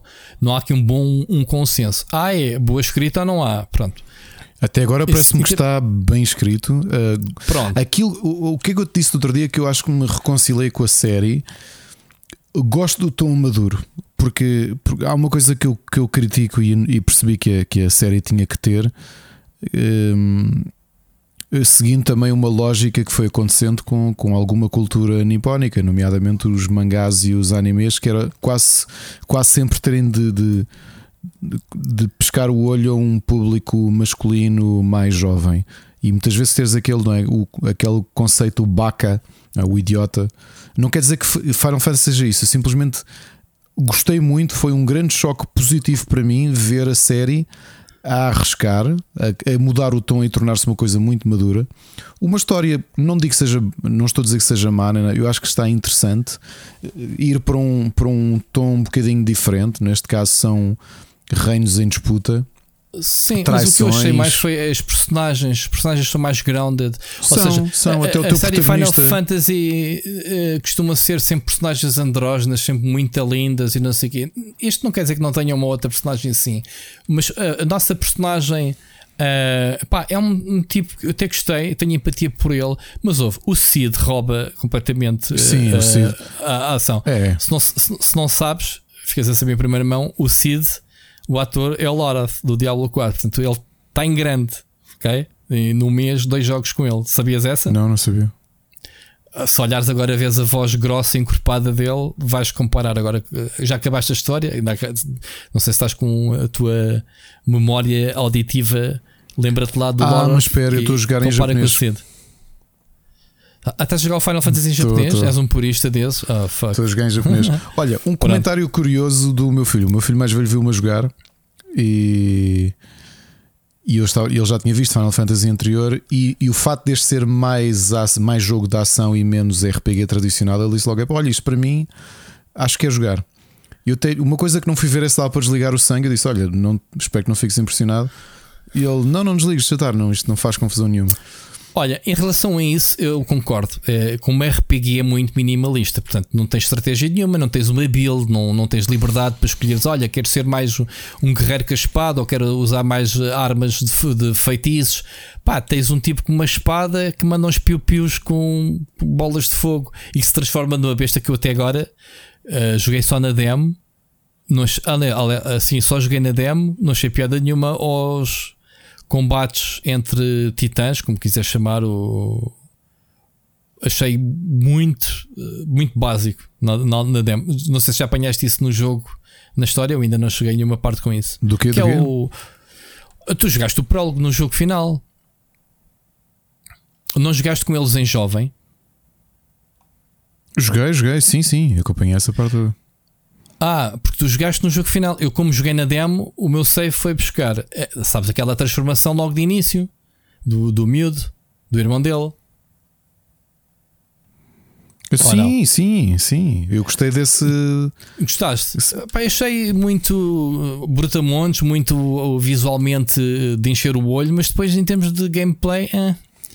mas pronto. É a minha opinião. Uh, ia dizer mais qualquer coisa. Eu tenho sempre aqui receio estar a, já a dar grandes spoilers, porque tu tens, mesmo no prólogo, antes do time skip, digamos assim, uh, já tens ali uma série de, de, de informações.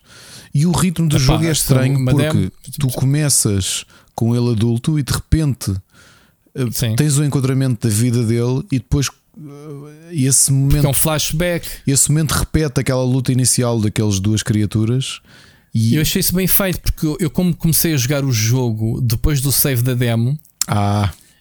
a primeira cena que eu tenho no jogo é ela a acordar. Ok, ok, ok. Estou pronto. Dessa cena. Ok. Foi é aí que começou o jogo para mim, percebes? E gostei. Até como joguei o jogo há uma semana, eu até tive alguma dificuldade em perceber, em me lembrar. Epá, o que é que aconteceu mesmo na demo? Ok. Ah, sim, ele, ele, ele ao início vem três amigos, eles estão todos a cochear-se, né? ele cai, e é aí que há o flashback que é a demo um prólogo. Não é demo, isto é um prólogo uh, gratuito, vá, digamos assim. Percebes o que eu estou a dizer, Ricardo? Sim, sim. Tu jogaste isso na versão completa do jogo, provavelmente, porque não, como não jogaste a demo. Agora, uh, em relação ao RPG, epá, achei básico, ou seja, achei como um action game com elementos típicos de RPG, a tua personagem experiência. Não vamos aqui definir o que é que é um RPG, mas pronto.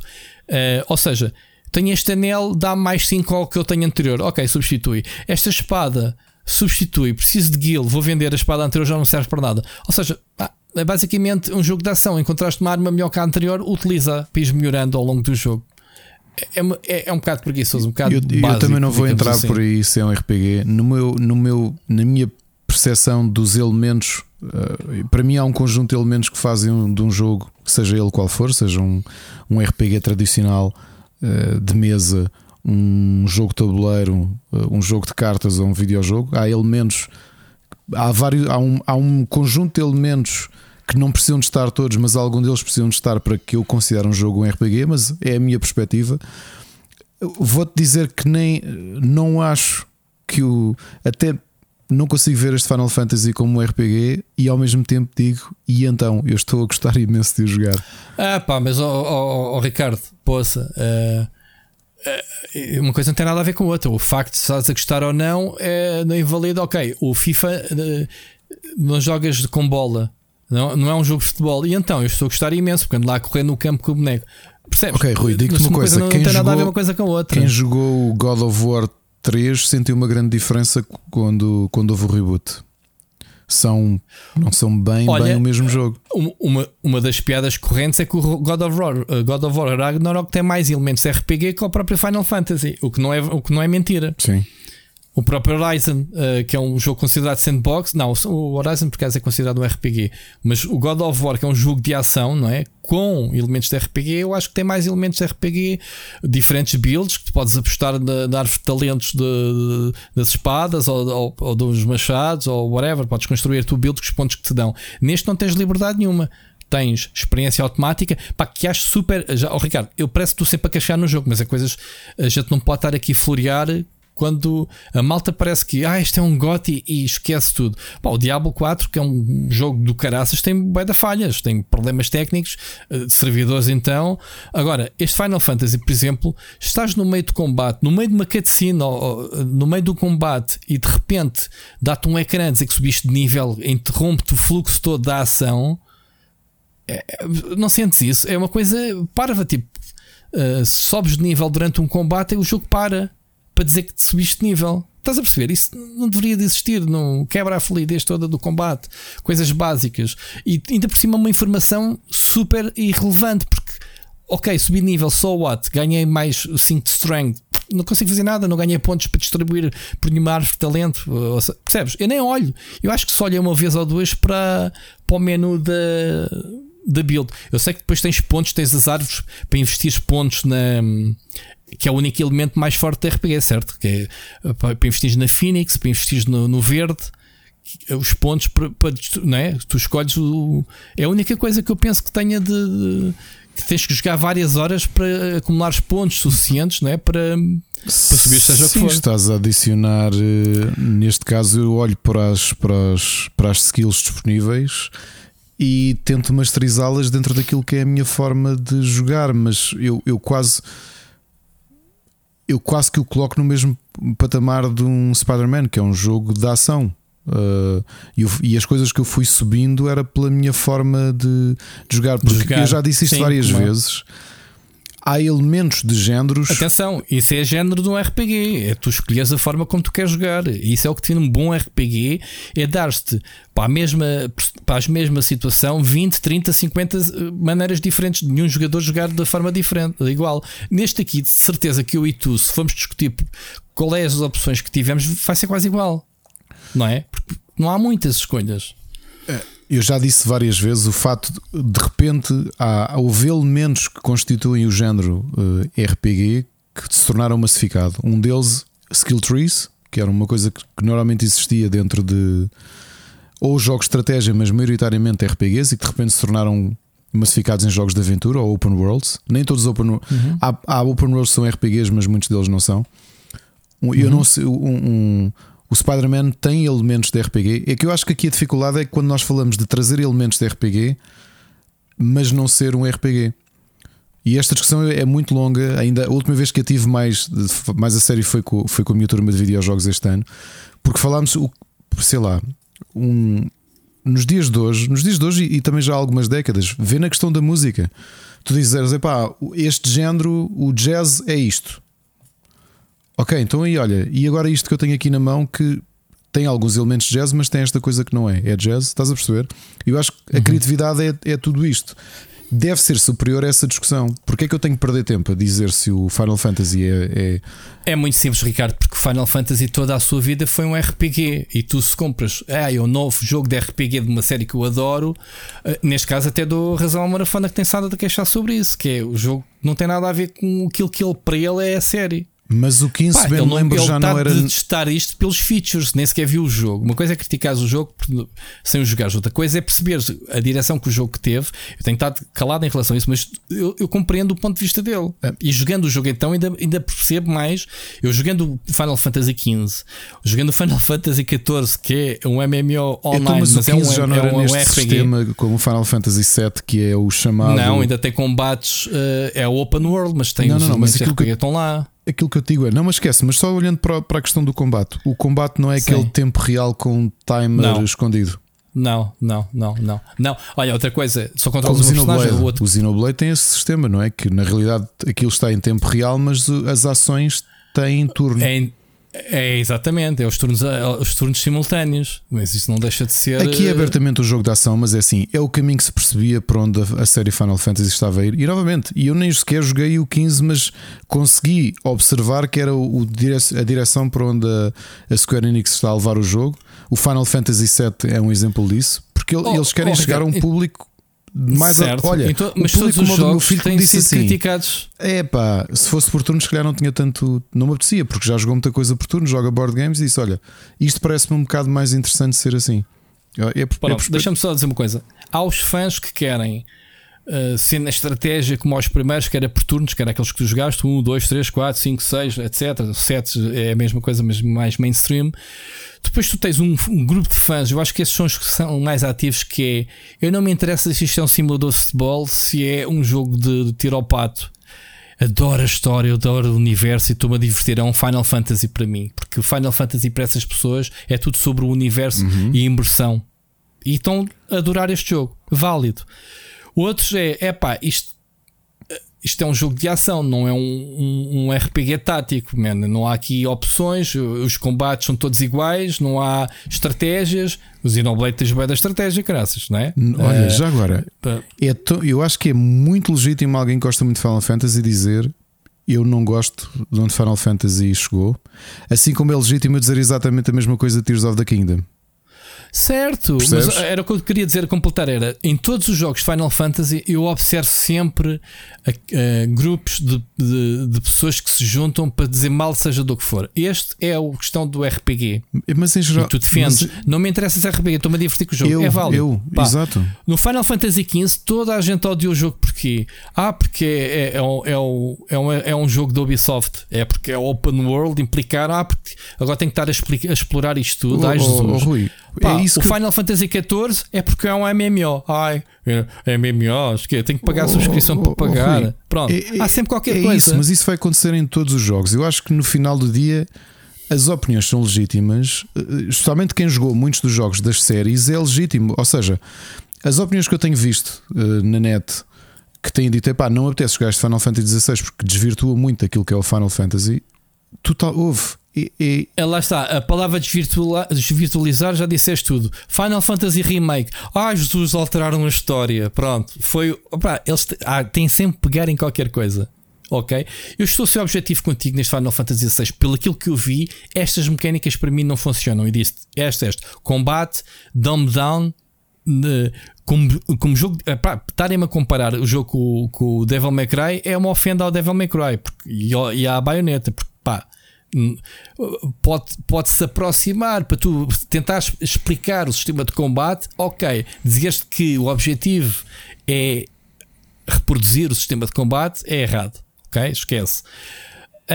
Um, agora, uh, o, pessoal tem, tem que pegar sempre em qualquer coisa, percebes, uh, Ricardo? E aquilo que eu tentei dizer foi: nestas horas que eu tenho de jogo, nem sequer é uma análise. Para a semana eu acho que vamos voltar e vamos fazer, ok, olha, aquilo que dissemos a semana passada mantenho ou retiro. Porque é assim, eu o início, o combate com os anéis, eles deviam de avisar: olha, isto é para tu perceber. Ainda se o sistema de combate fosse complexo, Ricardo, precisasses desses anéis, eu nunca vi um facilitismo tão grande. Para quem é que servem esses anéis? Para novos fãs. Pá, o God of War é, é 30 mil vezes mais complexo que este jogo de combate, meu.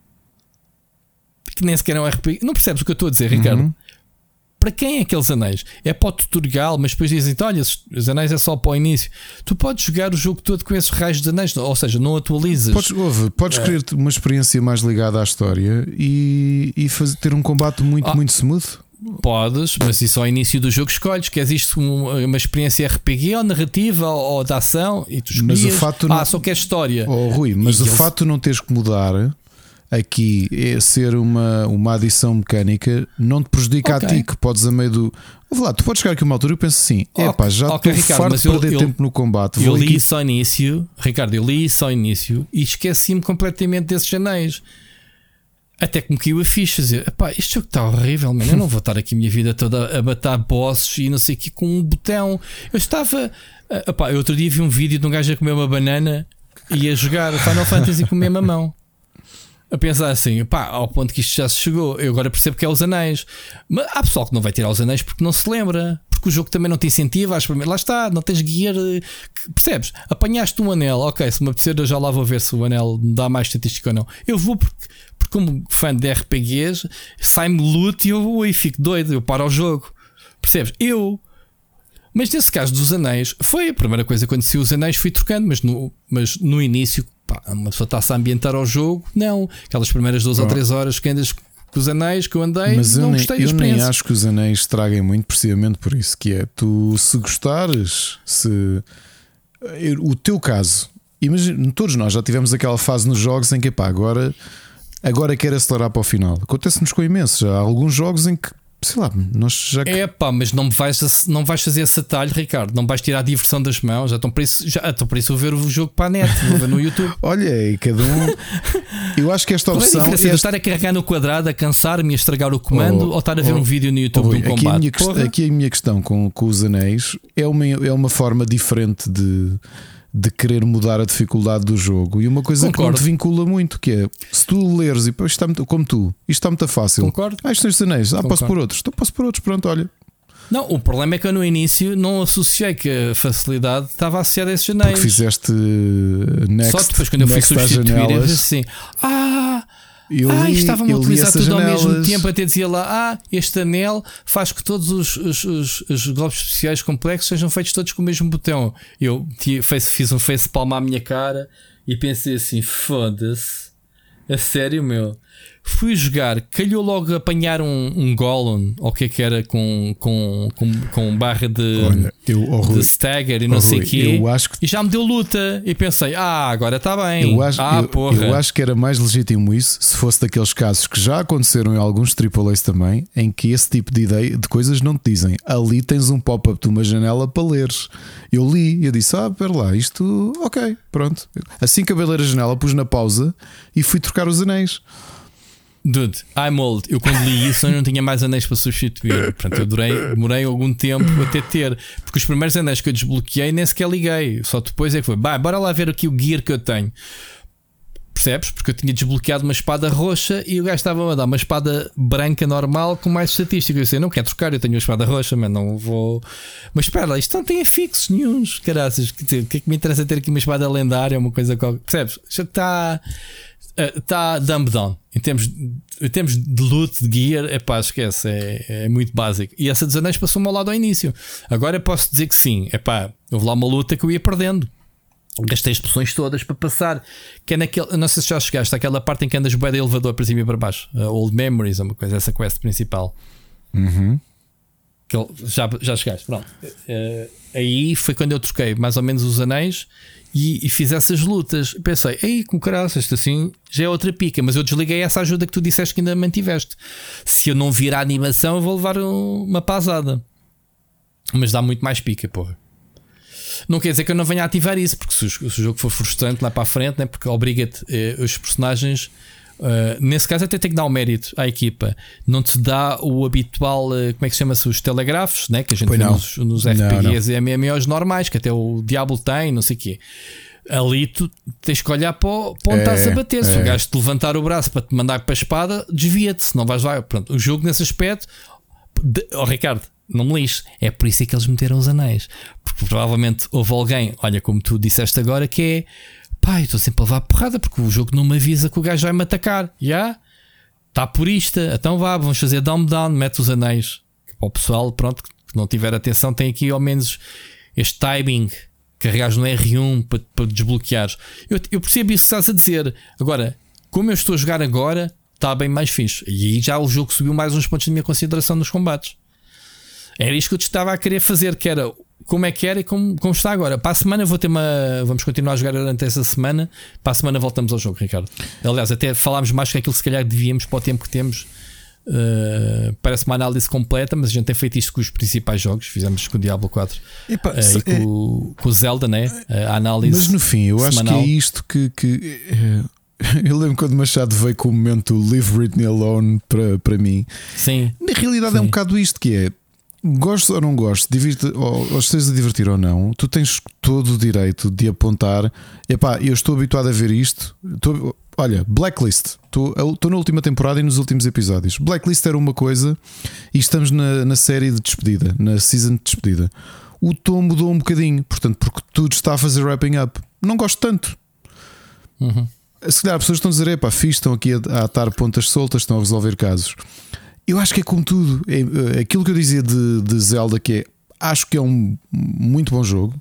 Ainda não acabei, parei de jogar há duas semanas ou há três quando saiu. Quando é que saiu o Diablo? Já perdi o tempo. Ou seja, no dia que chegou, saiu o Diablo, deixa de jogar Zelda. Ainda não acabei, estou na última missão. Saiu há 20 dias o Diablo, oficialmente. Eu não sei se vou lá voltar tão cedo, percebes? Uh, e, e, da mesma forma como. Ai.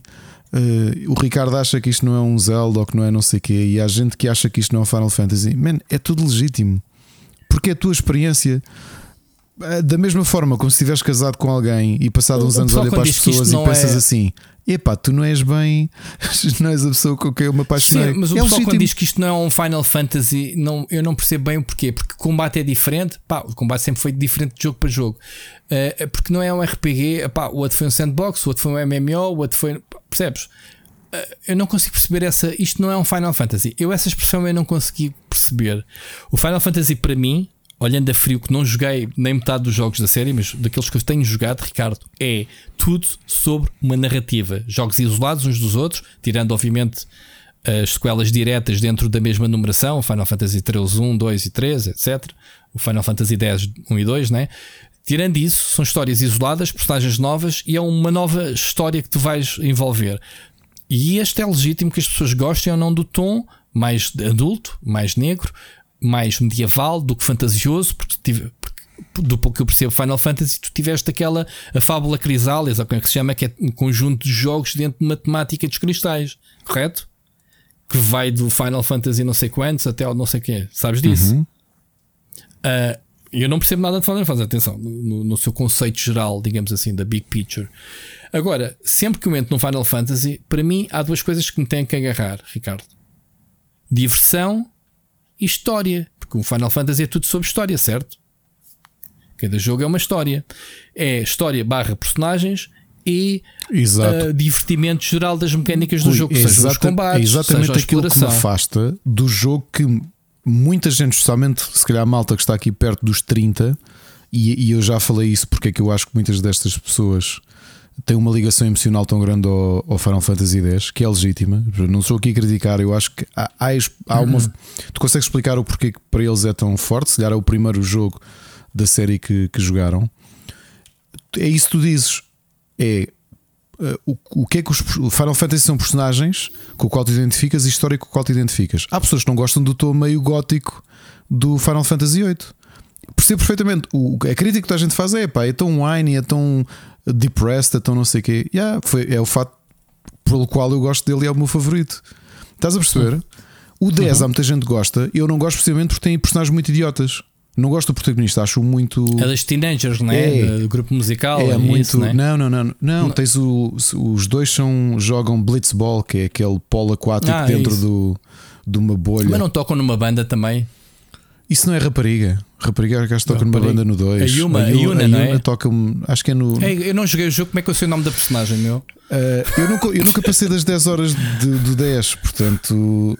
Mas estás a perceber, ou seja, aquilo que aproxima Sim. algumas pessoas a mim afasta-me e acho que é a mesma coisa. Neste caso, é o que tu dizes, eu gosto do facto do protagonista ser tão grounded, os personagens todos são, tão, são muito grounded. Eu gosto disso, estou a gostar do jogo.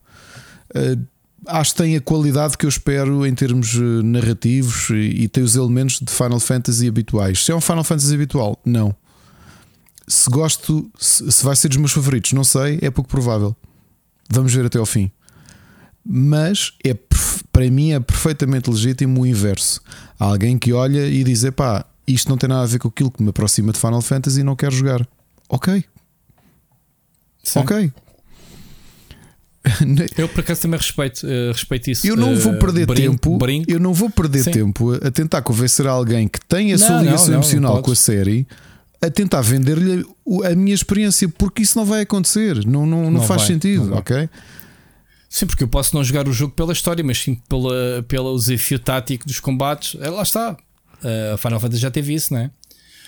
Uh... Eu, eu só me estou a rir desta situação porque é exatamente a mesma pela qual eu passei há dois meses, ou há um mês, ou qualquer coisa. Estás a perceber com o Zelda. Que é, pois, mas tu não gostas do Zelda, né? Pronto, tu não. Pá, ok, pessoal. Não, mas ó, Ricardo, eu, eu expus os meus argumentos, os sentimentos que o jogo me pôs a mim, percebes? Aliás, não sei se reparaste, desde que saiu o Final Fantasy, o Zelda já é uma coisa mesmo tipo Boy the Old, é tipo o Diablo 4 e agora o, o Final Fantasy e, o Final Fantasy é o GOTY. Sim, espera lá, mas este ano já tivemos um Zelda. não existem mais candidatos. Já lá está pessoal com o Starfield em GOTY. Depois eu vi. Eu joguei, eu vi. Eu joguei nem sei. Mas pronto, é, é giro ver essas coisas.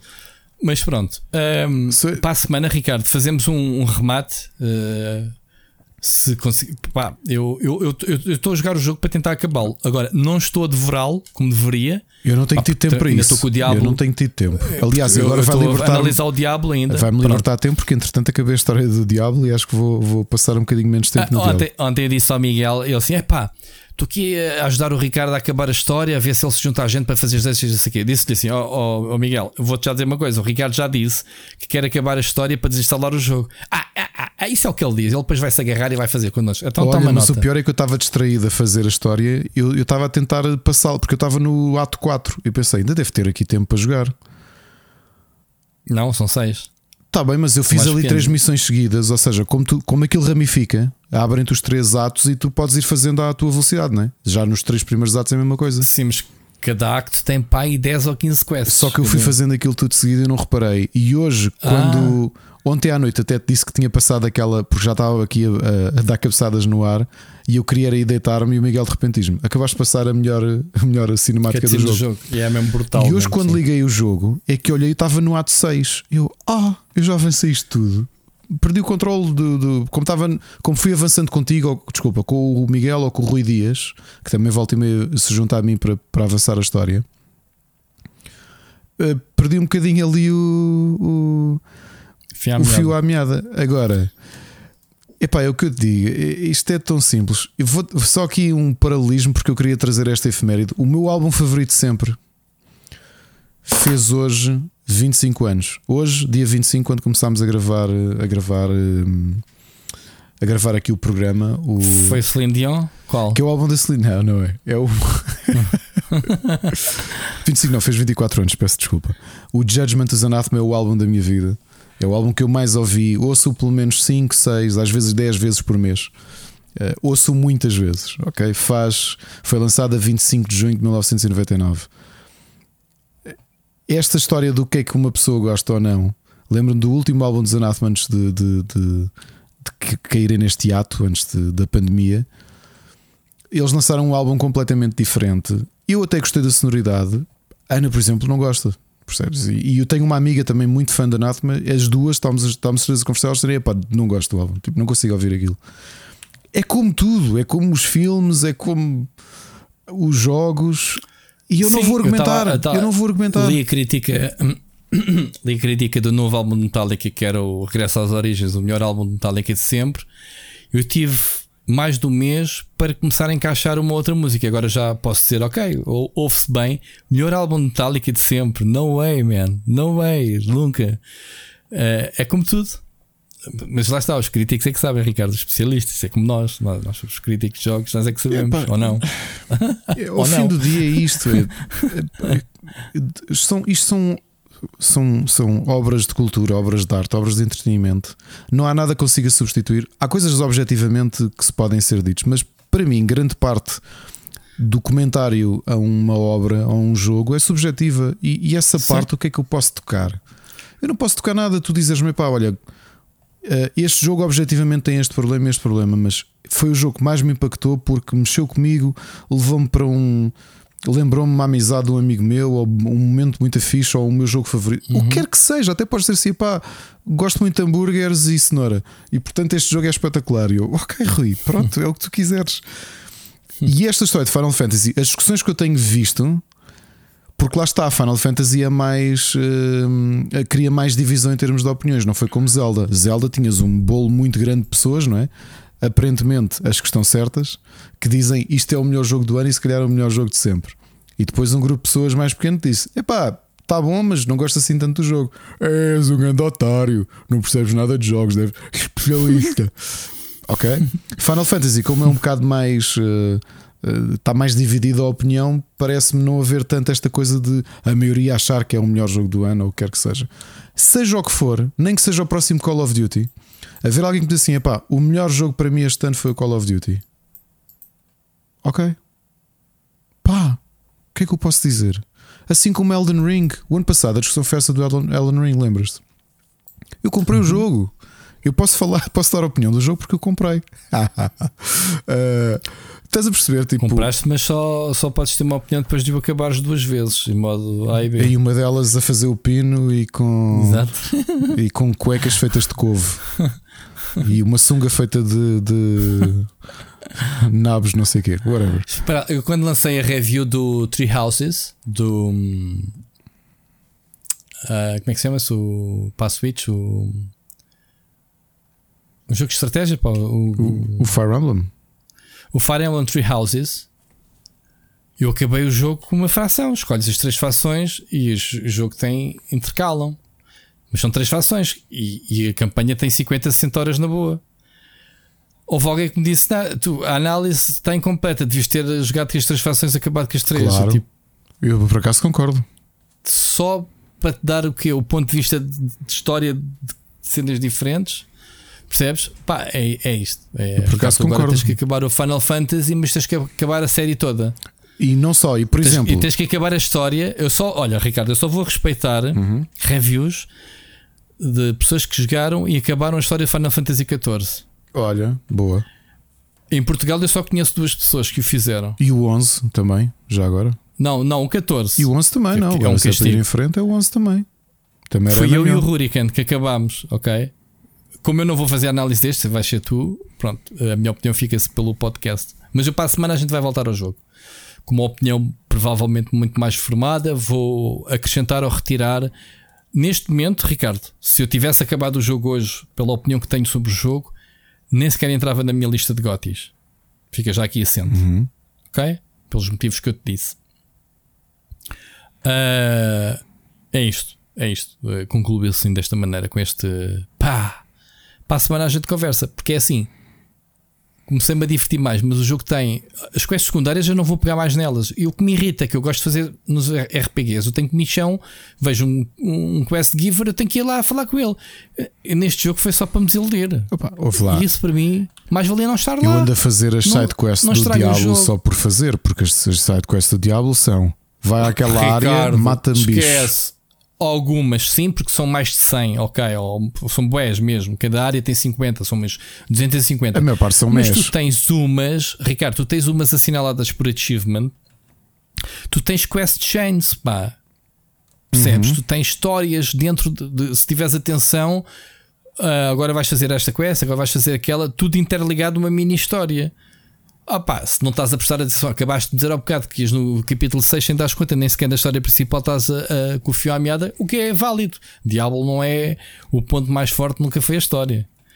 Mas, epá, ainda assim consigo achar mais piada às sidequests, mesmo que seja ir ali matar 10 bichos, não é? O tom com que te metes, estás no meio de uma jornada épica e o jogo tira-te, olha, uh, vai ali, ajuda-me aqui a, a, a servir à mesa. Oh, já agora uma coisa, oh, um oh, comentário oh, para fazer. No mesmo mês surgem jogos, e neste caso novas iterações, de duas séries e duas empresas que, para mim, são historicamente as melhores a fazer cutscenes. A Blizzard, que sempre foi. A Blizzard que está num patamar até hoje em que tudo aquilo que faz, pá, eu já te disse, se calhar as melhores cutscenes que vi alguma vez na minha vida é a atenção do Warcraft 3. Nunca me vou uhum. esquecer do tom, a cinematografia, o ritmo, é, são memoráveis. E Final Fantasy. Uhum. Final Fantasy são as duas empresas que sempre me marcaram, ou seja, que, que, que as cutscenes são inesquecíveis. E este Final Fantasy X este tem, este tem, mas também depois tens um, mas tens o outro lado do reverso da medalha, Ricardo. Aquelas pseudo cutscenes típicas de MMO de diálogos entre as personagens Sim. em que tu dá vontade de dar skip porque salta a cara de um boneco para o outro e as caras dos bonecos nem sequer são bonitas. não é? Das quests eh, ao longo. Agora sim, tens algumas cutscenes que são brutais, sim. Eh, aquelas principais mesmo, né? narrativas, mesmo, mesmo CGIs, os CGIs, assim é que é. O jogo vai buscar muito. Está aqui muitas. Pronto, isto, isto, foi um prémio dado ao Yoshi P pelo trabalho que ele fez ao Final Fantasy XIV, mas ele traz um bocadinho o ADN do MMO para aqui. E se calhar a gente. Eu gostava de separar um bocadinho mais. Um, não estou no MMO, não tenho que estar a levar com o encher do MMO, percebes? Uhum. E sinto que há ali alguma coisa tecnicamente, a nível destas cutscenes de diálogos, sobretudo com NPCs. Um, e, o, e, e as sidequests do jogo. Pá, deviam ter tirado. Mas pronto, Ricardo, alongámos mais. Aliás, o programa era para ser pequenino e este sexto tema levou-nos aqui um terço do, do programa quase. Vamos voltar para a semana para fazer um remate, como fizemos também com, com o Zelda e, e, temos vindo a fazer com o Diablo. Vamos às suas recomendações sérias ou tu nem tens nada? Não tenho nada. Recomendações. Continuo a ver Succession, e Brooklyn Nine-Nine. É tudo o que tenho visto. Olha, e eh, eu tenho visto o From eh, e, e, despachamos já isto. Vi hoje o filme do Super Mario Bros. Finalmente, ok? Ah, e que tal? Finalmente, Ricardo. Olha, em termos de história, não é assim nada de não. especial, mas passei o filme todo a tirar notas mentais de olha, Mario Kart, olha, uh, Yoshi, olha, olha Yoshi, o Wrecking Crew. Uh, o Wrecking Crew mais. Uh, pá, os jogos todos, os, eh, as posições de câmara, a perceber-se os power-ups, uh, a explicação dos power-ups naquele mundo animado, né? a flor, uh, o Mario Kart, óbvio, que tem grande parte do filme. Gostei bastante das referências, olha que está muito a giro. As plataformas que o Mario utiliza nos jogos utilizadas no filme com uma mestria brutal, né? O, os diferentes materiais, não é? O Mario, os, os, os, quadrados, o cogumelo, está muito giro. E os personagens. De, uh, eu, tu já viste a versão inglesa do filme ou não? Ainda não. Viste a portuguesa? Sim. Olha, o Chris Pratt chegou-me ao início, uh, não a voz dele, mas a voz, uh, o facto do Mario falar fluentemente, né? como, a gente, como a gente vê. Depois disso, abstraí-me e diverti-me imenso. Uh, todos, todos os atores são muito bons, mas Jack Black rouba, obviamente, rouba, obviamente, a cena. Mas gostei, no geral, gostei do, do filme. Muito colorido, muito bem animado. Uh, gostei. Portanto, venha, venha mais, venha às sequelas. Oh, pá, agora assim. desculpa, um easter egg, desculpa. Enquanto falavas, eu, esta passou-me ao lado e provavelmente a vocês todos também. No final do filme, Baby quando os, o, os cidadãos de Brooklyn estão a agradecer, um deles é o Iwata. Ah, meteram aí o Iwata yeah. lá. Que giro. Que giro. O, o Charles Martinet é da família, né? É. Não membro da família. É o okay, tio avô, Sim, uma coisa qualquer. Ou tio. Giro ver a família deles. tipo, já. Yeah. Nunca na vida vimos esta malta nos jogos, mas tudo bem. Acho eu que nunca apareceu uh, em nenhum jogo para o meu. Só se, só se nos RPGs que me tenha escapado alguma coisa. Mas foi fixe, foi fixe ver, gostei de ver. E pronto, olha, o From continua a ser minha série. Vou ver o último episódio amanhã, Ricardo, que, que é a estreia na HBO, da segunda temporada. Que série do caraças, meu. Tens mesmo que ver esta série. Eu vou ver, mas acho que não é à noite, senão depois hum. não durmo, fico com medo. Pois, não vejas à noite. Agora, uh, agora que estou na reta final da segunda season, vou dizer uma coisa. Isto é Lost 2.0. Ok? Eu não sei como é que eles vão desatar as pontas todas dos mistérios que têm surgido. A terceira temporada já está garantida. Eu não faço ideia de como é que eles vão. Há muito. Eu, eu, se a série não acabar com boas explicações, mesmo que seja sobrenatural, mesmo que os monstros, o que é, o, há ali coisas que tu pensas tipo, what the fuck, tipo, tudo, né? Porque que existe aquela cidade, porque etc, etc. Há ali uns 10 mistérios já com pontas soltas para que as próprias personagens, o que é giro, não é o espectador a tomar nota. As próprias personagens se perguntam porque é que aquilo. Percebes? Que é isto? Porque é que me está a acontecer isto? Ou porque é que isto acontece? Ou porque que, uh, ainda bem que uh, os personagens fazem-te um reminder de episódio para episódio. Não precisas estar tu a lembrar-te. Ei, tem bem da pontas soltas, quer ver quando é que eles atam isto tudo. E tem que atar, vamos ver. Mas é muito gira. Estou a gostar bastante. Boa. E pronto, é isto. Ricardo, bom concerto. Obrigado. Uh, quando a malta estiver a ouvir este episódio, já terás provavelmente partilhado algumas coisas sobre o concerto no, nas redes sociais. Uh, ouvimos para a semana. Ouvimos para abraço. a semana e um grande abraço.